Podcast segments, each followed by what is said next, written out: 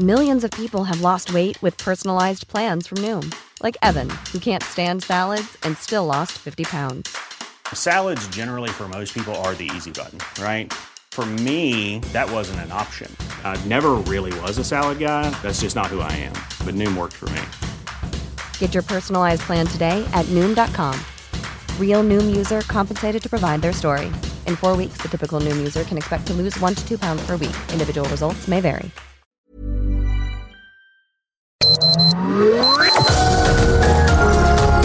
Heraldo Media Group presenta Sergio Sarmiento y Lupita Juárez.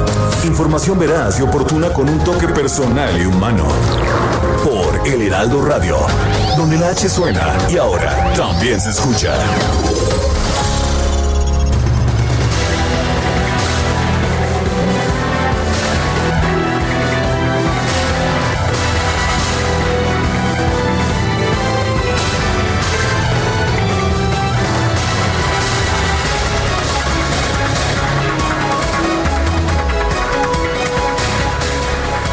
El gobierno federal llega a un acuerdo con las cúpulas del sector privado para eliminar el outsourcing, esto es la subcontratación laboral. Esto va a incluir la prohibición del insourcing, que es un esquema basado en la creación de una empresa dentro de otra empresa, dentro de un grupo empresarial para la administración de la nómina. Según Francisco Cervantes, presidente de CONCAMIN, esta figura va a quedar prohibida. Hay discusiones todavía, sin embargo, acerca de un posible tope al reparto de utilidades, ya que sin el outsourcing, el reparto de utilidades pues quebraría a muchas empresas pequeñas y medianas. Y bueno, también falta la fecha para la entrada en vigor de la reforma y va a ser de inmediato. Se está pidiendo más tiempo para que las empresas puedan hacer los ajustes que les permitan sobrevivir. El, el insourcing se elimina y se va a convocar a otra comisión para llegar de aquí al jueves a una solución sobre los montos del reparto de utilidades, es lo que dijo Francisco Cervantes al terminar la reunión con el propio presidente de la República, Andrés Manuel López Obrador. En la reunión también estuvo Carlos Salazar, presidente del Consejo Coordinador Empresarial, Antonio del Valle, presidente del Consejo Mexicano de Negocios, y José Manuel López Campos, presidente de la Concanaco. Y bueno, pues estos son algunos de los cambios. Quedan muchas dudas. No se sabe si todavía se va a castigar con cárcel algún, a los empresarios que violen la nueva legislación. Y pues hay todavía muchas dudas al respecto de qué medidas se tomarán para no destruir demasiados empleos con esta prohibición del outsourcing. Se está pidiendo por otra parte que, que esta nueva ley entre en vigor para que, entre en vigor ah, en el primero de enero del 2021 y bueno, vamos a ver exactamente qué fecha se considera pertinente para esta entrada en vigor. Son las 7 de la mañana, 7 de la mañana con dos minutos. Hoy es martes, martes primero de diciembre del 2020. Hoy se cumplen dos años del gobierno del presidente Andrés Manuel López Obrador. También es la fecha en que el presidente dijo que México iba a tener un esquema de salud, un sistema de salud como el de Dinamarca. Yo soy Sergio Sarmiento y quiero darle a usted la más cordial bienvenida a El Heraldo Radio. Lo invito a quedarse con nosotros aquí Va a estar bien informado, por supuesto. También pasará un momento agradable, ya que siempre nos gusta darle a usted el lado amable de la noticia, siempre y cuando, por supuesto, la noticia lo permita. Guadalupe Juárez, ¿cómo estás? Muy buenos días. Hola, ¿qué tal Sergio Sarmiento? Buenos días, amigos, qué gusto saludarlos precisamente en este primero de diciembre de este 2020, de este 2020. Y bueno, aquí muy, muy divertida con todas las respuestas de los tuiteros que pues ya nos escriben muy tempranito y nos dicen feliz ánimo, ya somos Dinamarca y nos saludan good morning. Así están los ánimos en Twitter esta mañana. Efectivamente, pues así, así las cosas. Fue promesa del presidente de la República, dijo el primero de diciembre del 2020 ya tendremos una situación en el sistema de salud como la de Dinamarca. Lo que hicieron ayer fue decretar, sí, por decreto, que se eliminan todas las cuotas de, colaboración en los sistemas de salud del gobierno federal. Y, fíjate, dice Rod Greco, llegamos a México como Dinamarca y AMLO lujo de presidente, se levantó muy temprano a supervisar los nuevos hospitales tipo Dinamarca y nos mandan una fotografía acá, ya sabes, supervisando el nuevo sistema de salud escandinavo en México. En fin, pues así, así están los ánimos en Twitter esta mañana. Y fíjese usted, esto es muy importante, hay que tomarlo con toda la seriedad, así nos lo ha pedido la Organización Mundial de la Salud. México está en mala situación frente a la epidemia de COVID-19 que vio duplicar el número de casos y muertes entre mediados y finales de noviembre. Así lo advirtió este lunes Tedros Adhanom Ghebreyesus, el jefe de la Organización Mundial de la Salud. Queremos pedirle a México que se lo tome muy en serio. Así subrayó Tedros Adhanom durante la rueda de prensa quincenal que su agencia dedica a la pandemia. También expresó su preocupación por la situación de Brasil, un país al que llamó tomárselo muy, muy en serio porque lo que ocurre allí es muy preocupante. Asimismo, ante la proximidad de las celebraciones navideñas y otras fiestas de fin de año, pidió que se eviten las grandes reuniones familiares y los festejos en lugares concurridos con el fin de reducir la propagación del COVID-19. Es recomendable, recomendable celebrar en casa, evitar reuniones con gente fuera de ella y si hay encuentros, preferiblemente deben ser en el exterior con distanciamiento físico y llevando mascarillas, así lo aconsejó Tedros Adhanom Ghebreyesus. Cabe señalar que ayer el doctor Hugo López Gatel dijo que pues esto no era un señalamiento para el gobierno de nuestro país, sino más bien para los ciudadanos. Bueno, son las 7 de la mañana, 7 de la mañana con 6 minutos. Vamos a la frase del día.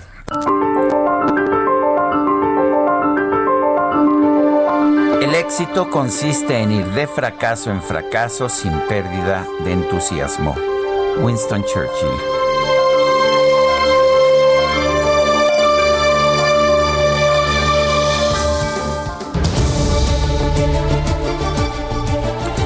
Y ya sabe que nos gusta preguntar. Ayer preguntábamos temprano en la mañana, dice AMLO que los dos primeros años de su gobierno no han sido fáciles por la pandemia y los conservadores. ¿Cuál ha sido el principal obstáculo para la 4T? Los conservadores, nos dice 2.7% de quienes responden. La pandemia, 2.2%. Las malas decisiones, 95.1%. Recibimos 19.226 votos al final. Oye, yo pregunté ayer que, bueno, pues hoy se cumplían, la pregunta era, mañana se cumplen dos años de gobierno de López Obrador, ¿cómo califica la gestión del presidente? Las respuestas eran buena, regular y mala, y ganó pésima. Bueno, en realidad ganó mala 93.7% con 20.550 votos. Y bueno, pues estaremos hablando de las encuestas. No, estos son sondeos, las encuestas pues dicen otras cosas. Como tengo otros datos. Y sí, en esta ocasión sí tiene otros datos. Las encuestas formales le dan una aprobación al presidente según oráculos.mx de 63%. Pero en fin, yo mi pregunta de esta mañana de dos años es la siguiente. Eh, la he colocado ya en mi cuenta personal de Twitter, arroba Sergio Sarmiento. A dos años del inicio del gobierno del presidente Andrés Manuel López Obrador, ¿usted aprueba o desaprueba su desempeño?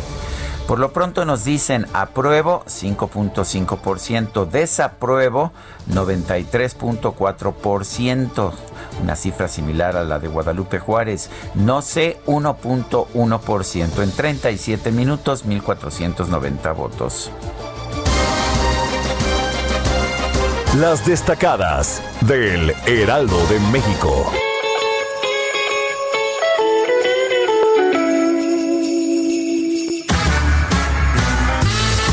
eso que ya no vino multicolor, ¿viste? Como, ayer, le hicimos no sé qué tanta broma. Es que mi querido Sergio, no te has fijado a detalle. A ver. A ver, enséñale el cubrebocas cubrebocas navideño. ¿Eh? Ya llegamos a esa época. Ya llegamos a diciembre. Con el Santa ahí, a todo lo que da. Sergio Lupita, amigos, muy buenos días. Primero de diciembre, martes primero de diciembre. Recibí muchos mensajes. Ayer no dijimos que era quincena. Ah, pero lo que pasa es que no habían pagado. Pero Ah. ya hoy, ya pagaron, ya cayó. Empieza diciembre, empiezan las fiestas. Llega la Navidad. Yo ya puse mi arbolito. ¿Ustedes ya pusieron su arbolito? Yo ya. Yo no pongo arbolito. Yo no pongo arbolito. El- el Grinch. no. Scrooge, Scrooge. Llega la temporada de Scrooge, por cierto. Próximamente, Sergio Lupita, amigos. Pues arrancamos el mes de diciembre con muchísima información que se publica en el Heraldo de México. Así que, ¿qué les parece si comenzamos con las destacadas? Primera plana, garantizan obras, inyectan gobierno e IP otros 228 mil millones de pesos. Anuncian segundo paquete de inversión en 29 proyectos de infraestructura que buscan apuntalar la economía. País, Jesús Ramírez, la 4T es definitiva. El vocero presidencial sostiene que a dos años de gobierno, los ciudadanos ya saben que hay un cambio en el estilo de gobernar. Ciudad de México Proyecto 2021 aprietan cinturón presupuestal. El gobierno propone una reducción de más de 21 mil millones de pesos. Se apuesta al gasto social y de salud. Estados, relación institucional, dos años de rivalidad de poderes. El trato entre el presidente Andrés Manuel López Obrador y los gobernadores se ha deteriorado al grado de llevar a la Suprema Corte sus diferencias. Orbe, moderna vacuna para antes de Navidad. La farmacéutica solicitó permiso a la FDA de Estados Unidos para el uso de su antídoto contra el COVID-19. Meta Clásico Nacional de Esquite Águila. Luego de la eliminación de los varones, las mujeres del nido dan la cara y mandan a casa a las chivas. Y finalmente, en mercados, nueva realidad, migran por vivienda. El trabajo en casa provocó que muchas personas busquen rentar fuera de la Ciudad de México. Lupita, Sergio, amigos, hasta aquí las destacadas del Heraldo. Feliz martes. Igualmente, Itzel, gracias. Buenos días. Son las 7 de la mañana con 11 minutos. Vamos a un resumen de la información más importante. Hoy es martes, primero de diciembre del 2020. Este lunes el presidente López Obrador se reunió en Palacio Nacional con representantes de la iniciativa privada, como Carlos Salazar Lomelín, presidente del Consejo Coordinador Empresarial, y Antonio del Valle, presidente del Consejo Mexicano de Negocios. El tema, el outsourcing, la subcontratación laboral. Y por otra parte, por otra parte, Francisco Cervantes, presidente de la CONCAMIN, señaló que en el encuentro se acordó eliminar cualquier esquema de subcontratación y quedó pendiente la discusión sobre el tope al reparto de utilidades. En un comunicado, la Coparmex consideró que otorgar a la Unidad de Inteligencia Financiera la facultad de bloquear cuentas bancarias sin orden judicial es riesgoso porque puede utilizarse en perjuicio de las personas y de las empresas. El presidente de la Suprema Corte, Arturo Saldívar, consideró urgente que el titular del Tribunal Electoral, José Luis Vargas, aclare ante las autoridades las acusaciones en su contra por presuntas irregularidades en la conformación de su patrimonio. Un juez federal otorgó un amparo al ex senador Jorge Luis Lavalle Mauri, con el que se instruye a la Fiscalía General de la República que revele si investiga o no al exlegislador por los señalamientos en su contra hechos por el exdirector de Pemex, Emilio Lozoya. El INAI firmó un convenio de colaboración con autoridades de Panamá para transparentar la información referente a contrataciones de bienes y servicios entre ambos países. Olga Sánchez Cordero, secretaria de Gobernación, informó que tras una reunión con integrantes del grupo denominado Poder Base de la Coordinadora Nacional de Trabajadores de la Educación, se alcanzaron diversos acuerdos que incluyen el retiro de los bloqueos que mantenían sobre las vías férreas de Michoacán. Y los integrantes de la organización Fuerza, Am- Fuerza Amplia Transportista se reunieron en el Centro Histórico de la Ciudad de México para exigir que la tarifa del transporte de la capital suba al mismo nivel que la de otros estados. Integrantes de la organización Comunidad Europea en México y habitantes de la zona de Polanco realizaron una marcha para exigir justicia por el asesinato del empresario francés Baptiste Jacques Daniel junto con su socio Luis Orozco. Y autoridades del Estado de México informaron que este lunes en el municipio de Tecámac un joven de 17 años, un pues Chavito asesinó a sus dos hermanas de 7 y 12 años de edad y lesionó a su madre de 38 años. En el tema del asesinato del empresario francés Baptiste, Jacques Daniel, la Secretaría de Seguridad Ciudadana de la capital anunció la detención de uno de los presuntos implicados en este asesinato. Belén Sanz, representante de ONU Mujeres en México, aseguró que el COVID-19 ha puesto en evidencia otras epidemias en nuestro país, la de la violencia contra las mujeres, ya que durante el confinamiento han incrementado los casos de agresiones. El director general de la Organización Mundial de la Salud, Tedros Adhanom Ghebreyesus, advirtió que la situación de la pandemia en México es muy preocupante debido al aumento de contagios y muertes por COVID-19. Dijo que nuestro país debe tomar el tema con seriedad. El doctor Tedros Adhanom también recordó que es importante usar mascarilla, usar el cubrebocas y lavarse las manos. Señaló que espera que los líderes, los líderes sean modelo para toda la población. En su mensaje semanal, el ex candidato presidencial Ricardo Anaya consideró que el mal manejo de la pandemia por parte del gobierno federal ha dejado consecuencias muy graves, como el gran número de muertes causadas por el coronavirus. Primero nos dijeron que no pasaba nada. Hay que abrazarse, no pasa nada. Y acuérdate que también nos dijeron que el peor, peor escenario, lo llamaron escenario catastrófico, era que murieran 60 mil personas. Pues oficialmente ya van más de 100 mil, pero el propio gobierno ha tenido que reconocer que en realidad son más de 200 mil. La Secretaría de Salud Federal informó que en México ya suman 1.113.543 contagios de coronavirus y 105.940 decesos. La Secretaría de Salud publicó un acuerdo para concretar la gratuidad absoluta en servicios médicos para la población que carece de seguridad social en línea con la reforma a la Ley General de Salud del 29 de noviembre del 2019. El gobernador de Oaxaca, Alejandro Murat, determinó suspender todas las actividades religiosas durante el mes de diciembre debido a la emergencia sanitaria, incluidos los días de las vírgenes de Juquila, La Soledad y de Guadalupe. El gobierno de Bolivia anunció la reapertura total de sus fronteras terrestres y la plena normalización de actividades a partir de este primero de diciembre, luego de que el domingo pasado solo se registraron 30 contagios en el país.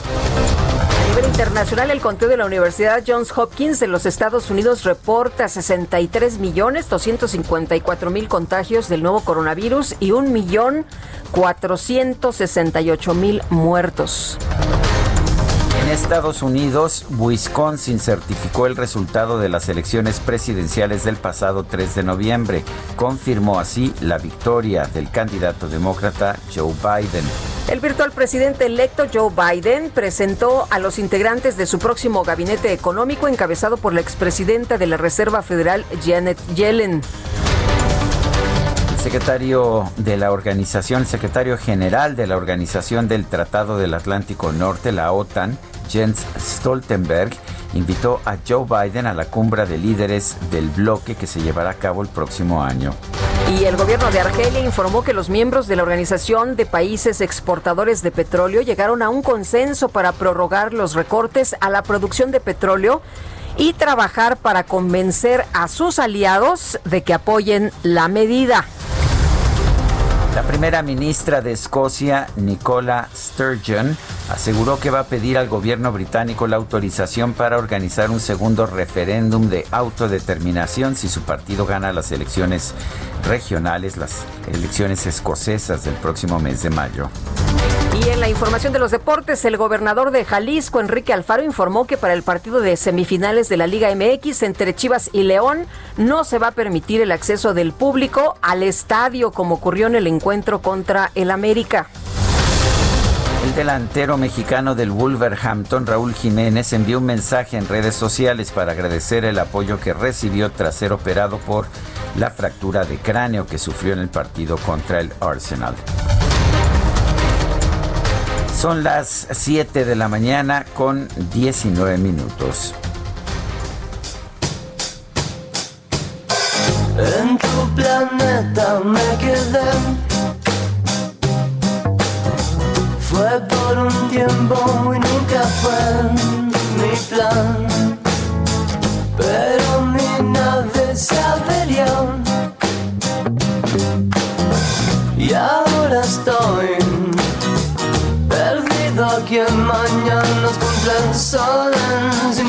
Dicen las malas lenguas que hoy es cumpleaños de León Larregui, cantante de la banda mexicana Zoé.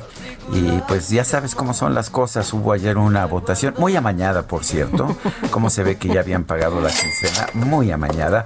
Pero bueno, ganó, ganó el grupo Zoé y su cumpleañero León Larregui. ¿Qué te parece, Guadalupe? Hombre, me parece sensacional. Yo tuve que prestar por allá una lana. Prestar, pero la verdad es que Pusiste la lana, yo vi. Eso fue lo que yo vi. Puse billete. Es, es verdad, es verdad. Qué pena, Guadalupe. Yo pensé que tú no bajabas a No le esas entraba yo a esas. No, para que veas que sí. Bueno, ¿te parece? Empezamos con esta que se llama Love. Es el grupo Zoé y encabezado por León Larregui.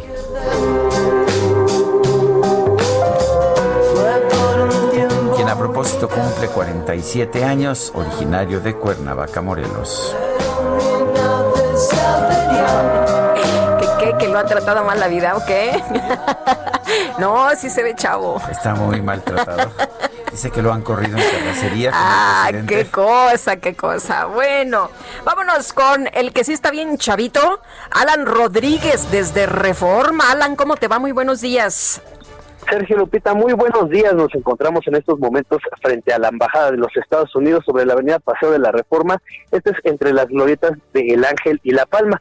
En estos momentos tenemos una manifestación. eh, se trata de trabajadores de Notimex, quienes están realizando un corte a la circulación. Eh, los- esto genera problemas a la vialidad con dirección hacia la zona sur de la Ciudad de México. A partir del cruce con la Avenida de los Insurgentes eh, comienzan los desvíos hacia las laterales. Tómelo en consideración si su camino es hacia el sur por esta vialidad. Muy bien, Alan, gracias. Gracias, muy buen día. Y vamos ahora con Israel Lorenzana, está en Insurgentes. Creo además, Israel, que te dejamos, te dejamos ahí colgado de la brocha ayer en el último momento, ¿no es así? Sí, Sergio, ahora sí que me dejaron con las palabras en la boca. Estaba a punto de pasar. Y bueno, pues se terminó el programa, pero no importa, por supuesto, estamos trabajando para todos con mucho gusto esta mañana y tenemos información para nuestros amigos que se desplazan a través de la Avenida de los Insurgentes. Lo hemos recorrido prácticamente desde Indios Verdes hasta la zona de Buenavista y hemos encontrado ya asentamientos considerables, principalmente en la zona de la raza. Los vehículos que se incorporan de laterales a centrales generan contratiempos, así que hay que recordar a nuestros amigos utilizar como una buena alternativa la calzada de los misterios para incorporarse hacia la zona del circuito interior en su tramo río consulado o más adelante con dirección hacia el paseo de la reforma. El sentido opuesto a través de la avenida de los insurgentes sin ningún problema, esta mañana prácticamente vacío, esto con dirección hacia la zona de la México Pachuca y además es una buena alternativa para nuestros amigos que se incorporan hacia el río de los remedios, por supuesto con dirección hacia Tlalnepantla o más allá hacia la zona de Catepeque del Estado de México. Sergio Lupita, la información que les tengo. Muy bien, Israel, gracias. Hasta luego. Hasta luego y Augusto Tempa, en un minuto cuéntanos. Sergio Lupita, yo me encuentro en la avenida Conscripto. Recorrí toda la avenida Periférico desde la avenida de los Insurgentes hasta este punto. Se encuentra bastante fluido, no hay nada de tráfico para todos aquellos que buscan llegar hacia la zona de Naucalpan. Es una muy buena alternativa. Me encuentro en este punto porque hasta este lugar ya están llegando los aspirantes que entregarán sus papeles en el centro Banamex para poder postularse eh, en este empleo de enfermeras y enfermeros que abrió el gobierno de la Ciudad de México. Vamos a estar muy al pendiente para ver cómo se desarrolla más este punto y en un rato les llevo toda la información de estos aspirantes. Me parece muy bien, muchas gracias. Hasta luego, Augusto. Buen día. Hasta luego, muy buenos días. Oye, ¿sabes cómo nos están saludando, Sergio? ¿Cómo? Good morning, det er allerede December. Ah, claro, es, es primero de diciembre, es el día en que el presidente de la República nos dijo que tendríamos un sistema de salud como el de Dinamarca. Eh, son las 7 de la mañana con 24 minutos. Guadalupe Juárez y Sergio Sarmiento estamos en el Heraldo Radio escuchando la música de Zoe. Fue por un tiempo y nunca fue mi plan, pero mi nave se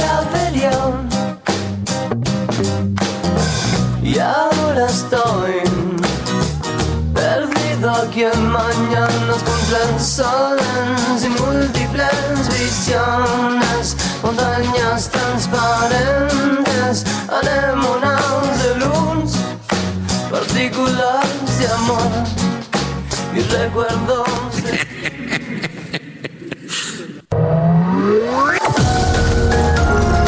Sergio Sarmiento y Lupita Juárez quieren conocer tu opinión, tus comentarios o simplemente envía un saludo para ser más cálida esta mañana. Envía tus mensajes al WhatsApp 5520 109647.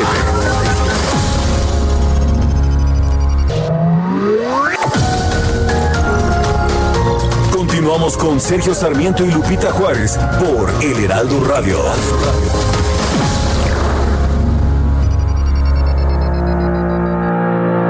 Cada primero de diciembre se celebra el Día Mundial de Lucha contra el SIDA, para apoyar a aquellos involucrados en la lucha contra el VIH y mejorar la comprensión de la enfermedad como un problema de salud pública mundial. Se cree que el origen del virus fue animal y sus efectos son algo que podría describirse como el agotamiento del sistema inmunológico, de modo que el propio virus no es letal, pero sí lo son sus consecuencias, pues dejan el organismo desprotegido frente a otras enfermedades. Su contagio se produce por contacto con fluidos corporales y pese a que las vías de transmisión lo hacen menos contagioso, el desconocimiento inicial permitió que se expandiera con mucha rapidez. Como resultado de los esfuerzos internacionales concentrados para responder al virus, la cobertura de los servicios han ido aumentando constantemente. Se estima que 78 millones de personas han sido infectadas por el virus y 39 millones han muerto a causa del SIDA o enfermedades relacionadas. Actualmente hay 36.9 millones de casos en el mundo según ONU-SIDA. En 2019, el 78% de los adultos y el 53% de los niños con el virus estaban en tratamiento antirretrovírico de por vida. El lema para el 2020 del Día Mundial de Lucha contra el SIDA es Solidaridad Mundial, Responsabilidad Compartida.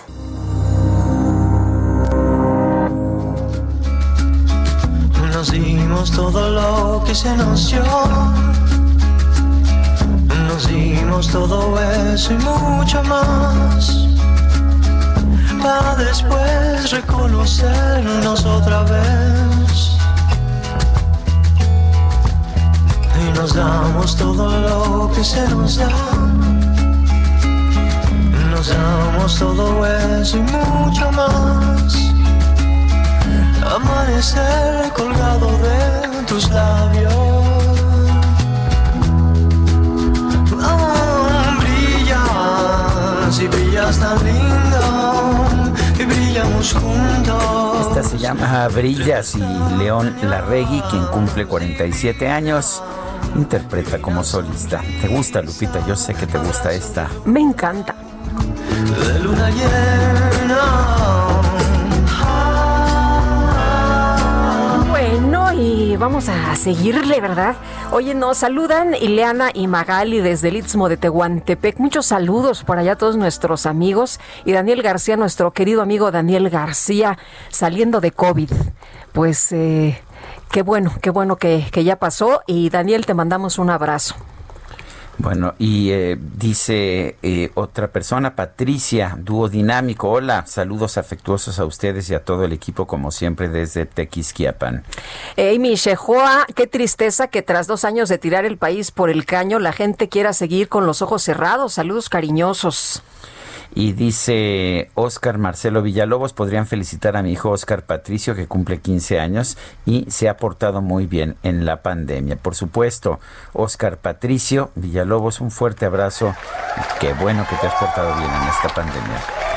Bueno, pues hoy se cumplen dos años de gobierno del presidente Andrés Manuel López Obrador. ¿Cuáles han sido los ejes de su gestión? Vamos a platicar con Marta Anaya, periodista, escritora de la columna Alajero en el Heraldo de México, precisamente sobre pues la llegada a este segundo año del presidente Andrés Manuel López Obrador. Marta, ¿cómo estás? Qué gusto saludarte. Buenos días. Buenos días, Hola, Lupita, Marta. Sergio, qué gusto. Saludo a todo el auditorio. Marta, a ver, cuéntanos, ¿cómo ves, cómo está el presidente? Estamos viendo las encuestas, eh, pues en, en términos generales tiene sigue teniendo una aprobación muy alta, ¿no? No, bueno, le va espléndido, 60% en ese rango. Estaba viendo Reforma le da 61, el financiero le da 64 de aprobación en su gestión. Yo digo que son números espléndidos, sobre todo frente a este año que yo creo que hemos navegado por un mar proceloso como hacía muchísimos años no veíamos, ¿no? Pero fíjense, déjenme comentarles algo que a mí no deja de sorprenderme. Estaba yo revisando hace unos días eh, las primeras mañaneras del año. ¿Qué esperaba Andrés Manuel? Y en esa primera mañanera de este 2020, él pidió varios deseos. Era que le vaya muy bien a los pobres, serenar al país y que la naturaleza fuera benigna con nosotros y no hubiera tragedias. Bueno, esas veces que siente uno hasta un sobresalto, ¿verdad? Porque aquello que parecían temores terminó presentándose en este año. Tenemos más pobres que nunca, 11 millones más ingresaron a la pobreza. El país cual serenado, vamos a llegar con los niños de mayor violencia de las últimas décadas. Y Tabasco, la oye, ¿cómo le naturaleza. fue? Bueno, pues no solamente Tabasco, ¿verdad? Con la eliminación, sino la pandemia. Sí. ¿no? No, bueno, más de 100 mil muertes. Entonces dices tú, wow, ¿qué pasó ahí? Es como, como aquello que él presentía que podía ocurrir, se vino encima. Y aquí Eh, lo tenemos. ¿no? Marta, sin embargo, pareciera que estos eh, temas, por ejemplo, lo de la pandemia o lo de lo, lo de Tabasco o cuestiones eh, que has mencionado, el presidente lo hace eh, como que a un lado, ¿no? Le, le siguen como, eh, pues, eh, poniendo más atención al tema de los conservadores, al tema de los medios, a otras situaciones más allá. Por ejemplo, ayer hablaba, ¿no? De, de la pandemia, decía, bueno, sí, doloroso y, y- y pasaba lo otro y decía, bueno, sí, la economía, pero ahí pues la vamos librando. Pero lo que más le, preocupa son estos ataques, ¿no? Que no lo dejan avanzar, la, la prensa crítica. Bueno, conservadora. Sí, sí, yo. Es que yo creo que en medio de toda esta gran tormenta, miremoslo como si él fuera el guía de un gran transatlántico, un gran barco al timón, ¿no? Efectivamente, tienes todo esto que tú mencionas en- azotándote, ¿no? Por un lado la pandemia, los gritos, él hablando de los conservadores, en sus mañaneras diciendo tal y cual, mucho ruido pero yo creo que lo más importante desde su punto de vista es lo que él estaba anclando en estos dos años de gobierno, que era pues sus deseos de la transformación y en qué consistían y que yo creo que los logró, creo que eso no habría que perderlo de vista. Sus programas sociales, llevarlos incluso al terreno de la constitución. Es decir, yo creo que lo que aprendió Andrés Manuel cuando fue jefe de gobierno es que su programa de adultos mayores le había dado un piso de popularidad como a nadie, ¿no? Y que ahora pues lo llevó todavía al cubo, ¿verdad? No solamente a nivel de Ciudad de México, en todo el país y no solamente también con los adultos mayores, sino con los estudiantes, con los discapacitados. Con esos programas sociales, Andrés Manuel, pues yo creo que ha navegado en toda esta temporada como nadie y eso explicaría en buena medida sus cifras y además explicará, yo creo, los resultados que tendremos el año entrante porque va a ser su bandera para las elecciones. Si oye, votan en contra, perdón. Sí, perdón, es que si un presidente del PRI o del PAN hubiera recortado los programas sociales de la forma en que lo ha hecho López Obrador, se le habrían echado encima a todos y había, habría tenido un desplome de su popularidad. ¿Cuál es el teflón que cubre a López Obrador que lo hace inmune? Pues es que no los recortó, al contrario, ¿verdad? Los extendió. Eh, no sé si te refieres a eso, pero... Me refiero a los programas para eh, guarderías, los, este, toda Ah, una serie de programas sí. sociales No, que, que, han, que han sido recortados de forma muy importante o que han desaparecido. Por supuesto, pero eso yo creo que toca a una franja que no está incluida en eso de los simpatizantes y los militantes. Yo creo que sí está en, en una franja que está entre clase media, media baja, pero que tarde o temprano se va a presentar. Sí tienes a la gente de las guarderías, efectivamente, a la gente afectada por lo de los fideicomisos, que también fue un golpazo, los burócratas con toda esta historia de la austeridad que ha sido pues terrible, pero que yo creo que no ha logrado tocar a todo aquel sedimento que está, yo insisto, digamos, es ese teflón al que tú te refieres de los programas sociales, porque son miles de millones de pesos los que se distribuyen por ahí. No sé si coincidas, pero yo no me lo explicaría mucho de otra manera, más, más capacidad de comunicación en las mañaneras, su visión de otra realidad que no es la que tenemos nosotros enfrente, ¿no? Otra Pero narrativa. que la gente la compra. sí, otra narrativa. Marta, eh, decías de, de la, la bandera que va a tener, porque ahora se va a acercar eh, 2021 y 2021 nos va a traer pues un año muy intenso en materia política, ¿no? Muy, muy movido por el tema de las elecciones. Así es, eh, yo creo que la, la- la gran bandera de Andrés Manuel va a ser precisamente esos programas sociales, esa lucha contra la corrupción que él ha estado dando, que fue finalmente lo que lo sentó en la silla presidencial, ¿no?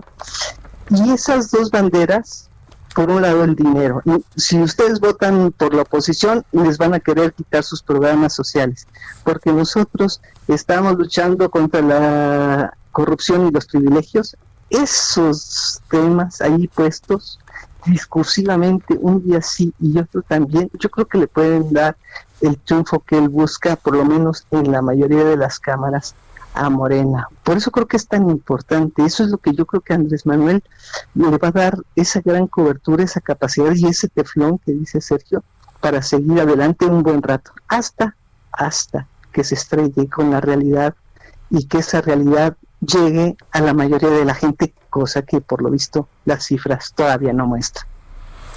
Marta Naya, periodista, escritora de la columna Alajero en el Heraldo de México, gracias como siempre por hablar con nosotros. Al contrario, gracias a ustedes. Buenos días. Igualmente. Bueno, de lo que no hay ninguna duda es de las cifras de las encuestas, las encuestas ponderadas, las encuestas que llegan a toda la población, las preguntas que podamos hacer Guadalupe o yo en nuestra cuenta de Twitter, pues van solamente a nuestros seguidores y eh, estamos viendo cifras de en promedio 62% de aprobación, esto según Oráculos, que es una una pues una página que hace un poll de polls, esto es una encuesta de encuestas y la desaprobación 33%.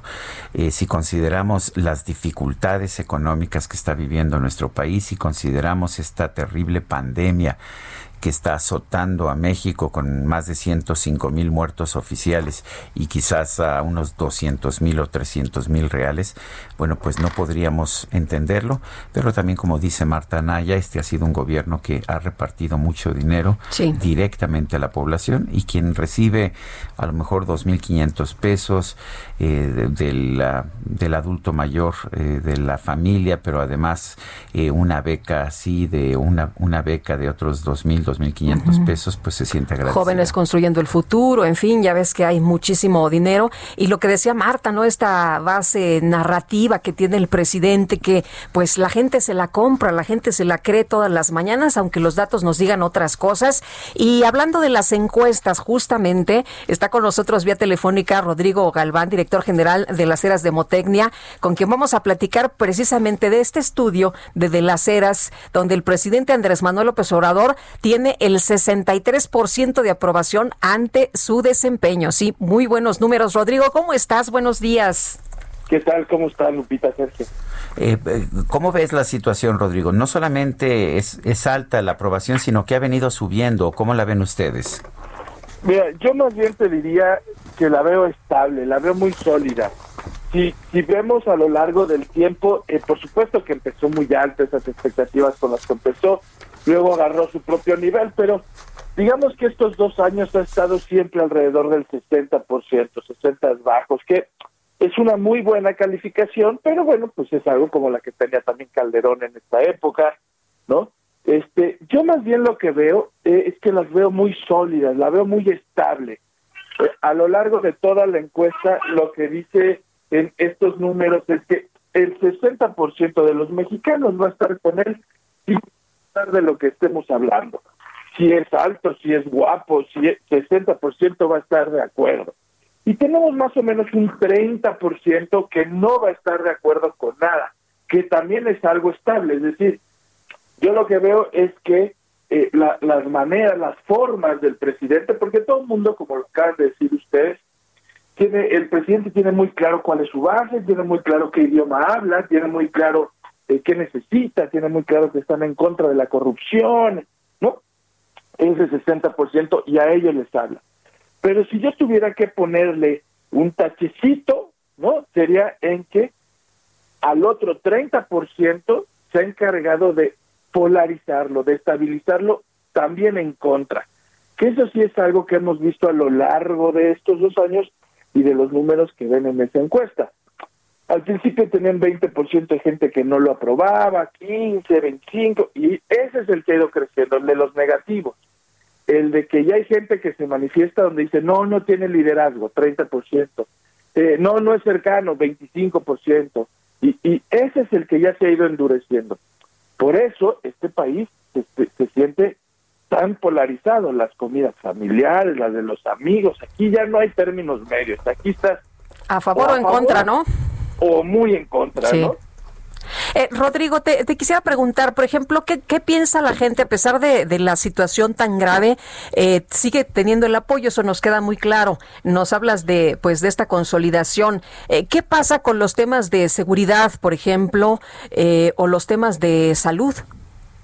Fíjate que, que, bueno, si es un tema, si nosotros evaluamos por tema, sus peores temas sí son el de seguridad y el económico. Sin embargo, cuando yo pregunto, oye, eh, eh, eh, en términos de seguridad, ¿tú estás mejor o peor que hace dos años? Y regresamos a ese 60% que está muy sólido, ¿no?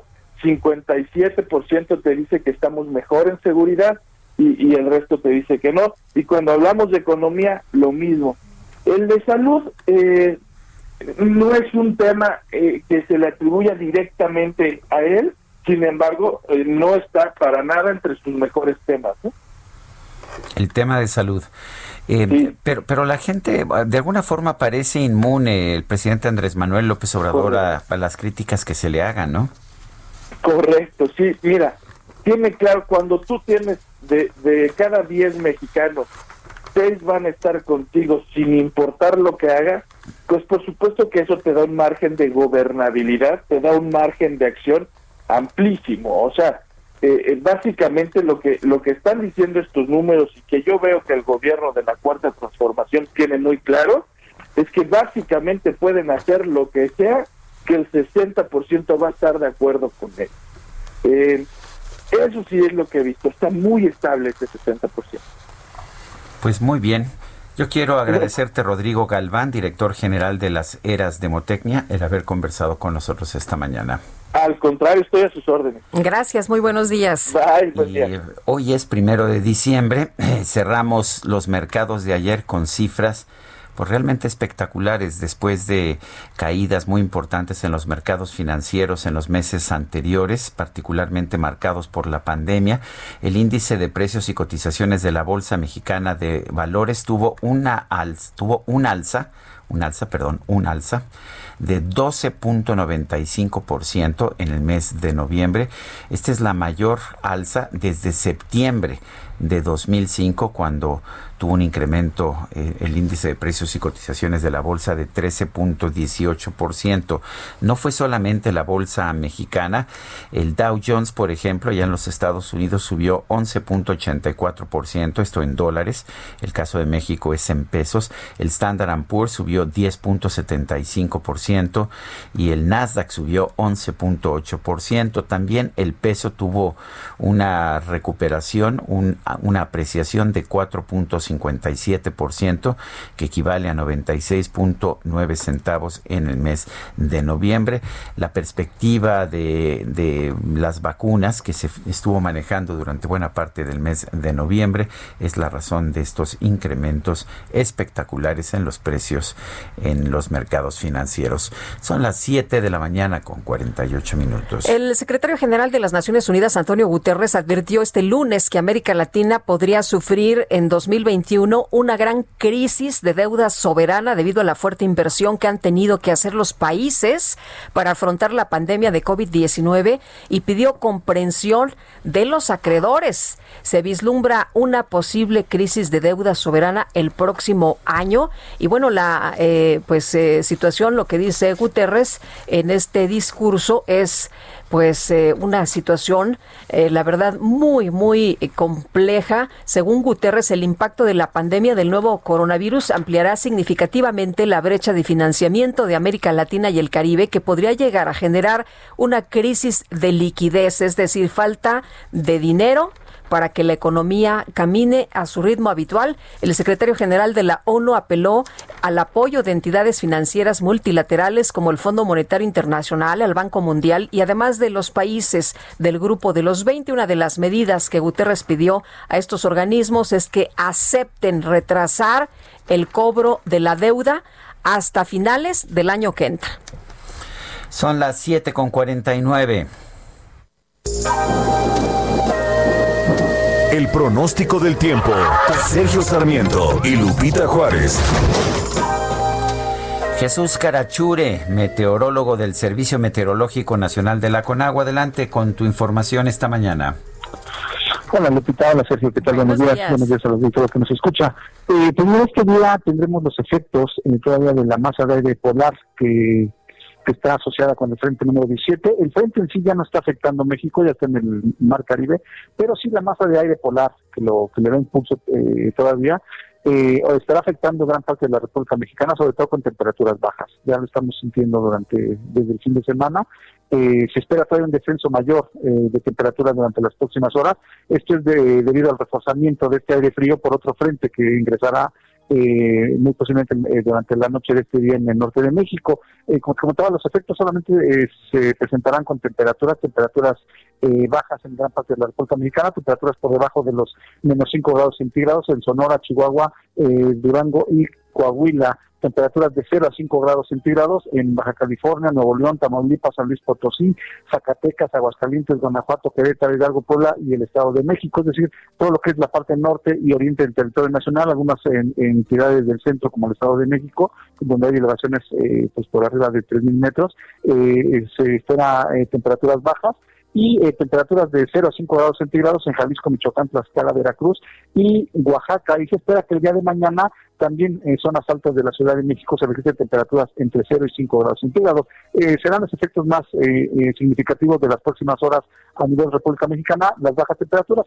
En cuanto a las precipitaciones, solamente habrá algunas lluvias muy dispersas en el sureste del territorio nacional, algunas lluvias fuertes en Veracruz, Oaxaca, Chiapas y Tabasco, y chubascos en Guerrero. No, realmente lo más importante son estas temperaturas bajas que se esperan, repito, que a partir de las próximas horas el descenso sea aún más más marcado en gran parte de la, de la República. Para la Ciudad de México este día esperamos cielo despejado gran parte del día, no hay probabilidad de precipitaciones, una temperatura máxima de 21 a 23 grados centígrados y mañana una temperatura mínima que estará oscilando entre los 6 y los 8 grados. Jesús Carachure, muchas gracias. Un saludo a todos, que tengan un buen día. Igualmente, Jesús, buenos días también para ti. Y vámonos al Zócalo Capitalino, por allá se encuentra Javier Ruiz. Hola, Javier. Hola Lupita Sergio, ¿qué tal? Excelente mañana. Y justamente tenemos información vial de la zona centro Lupita. Y es que pues esperaba que llegaran manifestaciones desde muy temprano al Palacio Nacional, justamente a la calle de Moneda, sin embargo pues no, no llegó ningún manifestante, lo que sí tenemos son cortes a la circulación por parte de elementos de la Secretaría de Seguridad Ciudadana para que viene transitando sobre el 20 de noviembre, llegando ya a la calle de República de Salvador y Venustiano Carranza, tenemos los cortes a la circulación, los, los vehículos son desviados hacia el eje central Lázaro Cárdenas. También recordar que tenemos pues el plantón en el Zócalo, así que hay que evitar a medida de lo posible, pues por la mañana y tarde, principalmente esta zona centro de la Ciudad de México, las alternativas de preferencia, utilizar el eje central Lázaro Cárdenas, el Paseo de la Reforma, incluso la Avenida de los Insurgentes será de gran ayuda debido a que en las próximas horas se esperen que llegan distintas manifestaciones justamente a Palacio Nacional. Todas ellas se van a concentrar en el Zócalo debido a que la calle de Moneda ya está también cerrada desde el seminario por parte de elementos de la Secretaría de Seguridad Ciudadanas con vallas metálicas. Así que hay que tomarlo en cuenta y evitar pues el primer cuadro del Valle de México. De momento, Lupita, Sergio, el reporte que tenemos. Gracias, Javier. Hasta luego, buenos días. Buenos días. Son las 7 de la mañana, 7 de la mañana con 53 minutos. Eh, estamos en el Heraldo Radio, Guadalupe Juárez y un servidor Sergio Sarmiento. Le recuerdo nuestro número de WhatsApp. Nos puede usted mandar mensajes a este número 55 20 10 96 47. Repito, 55 20 10 96 47 y por supuesto que nos puede pues ofrecer sus comentarios, sus felicitaciones. En fin, nos gusta saber, eh, nos gusta saber cuál es su opinión.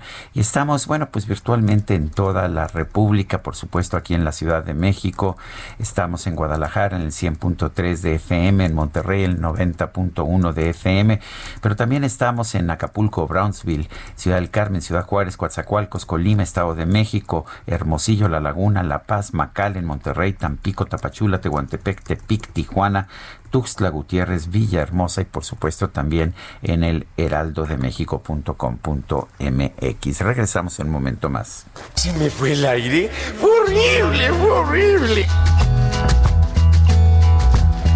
Y nos damos todo lo que se nos da. Nos damos todo eso y mucho más. Sergio Sarmiento y Lupita Juárez quieren conocer tu opinión, tus comentarios o simplemente envía un saludo para hacer más cálida esta mañana. Envía tus mensajes al WhatsApp 5520 109647.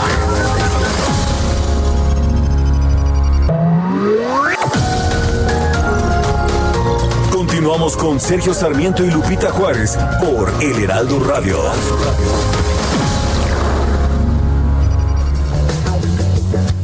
Tiempo, aquel momento en que mi mundo se paraba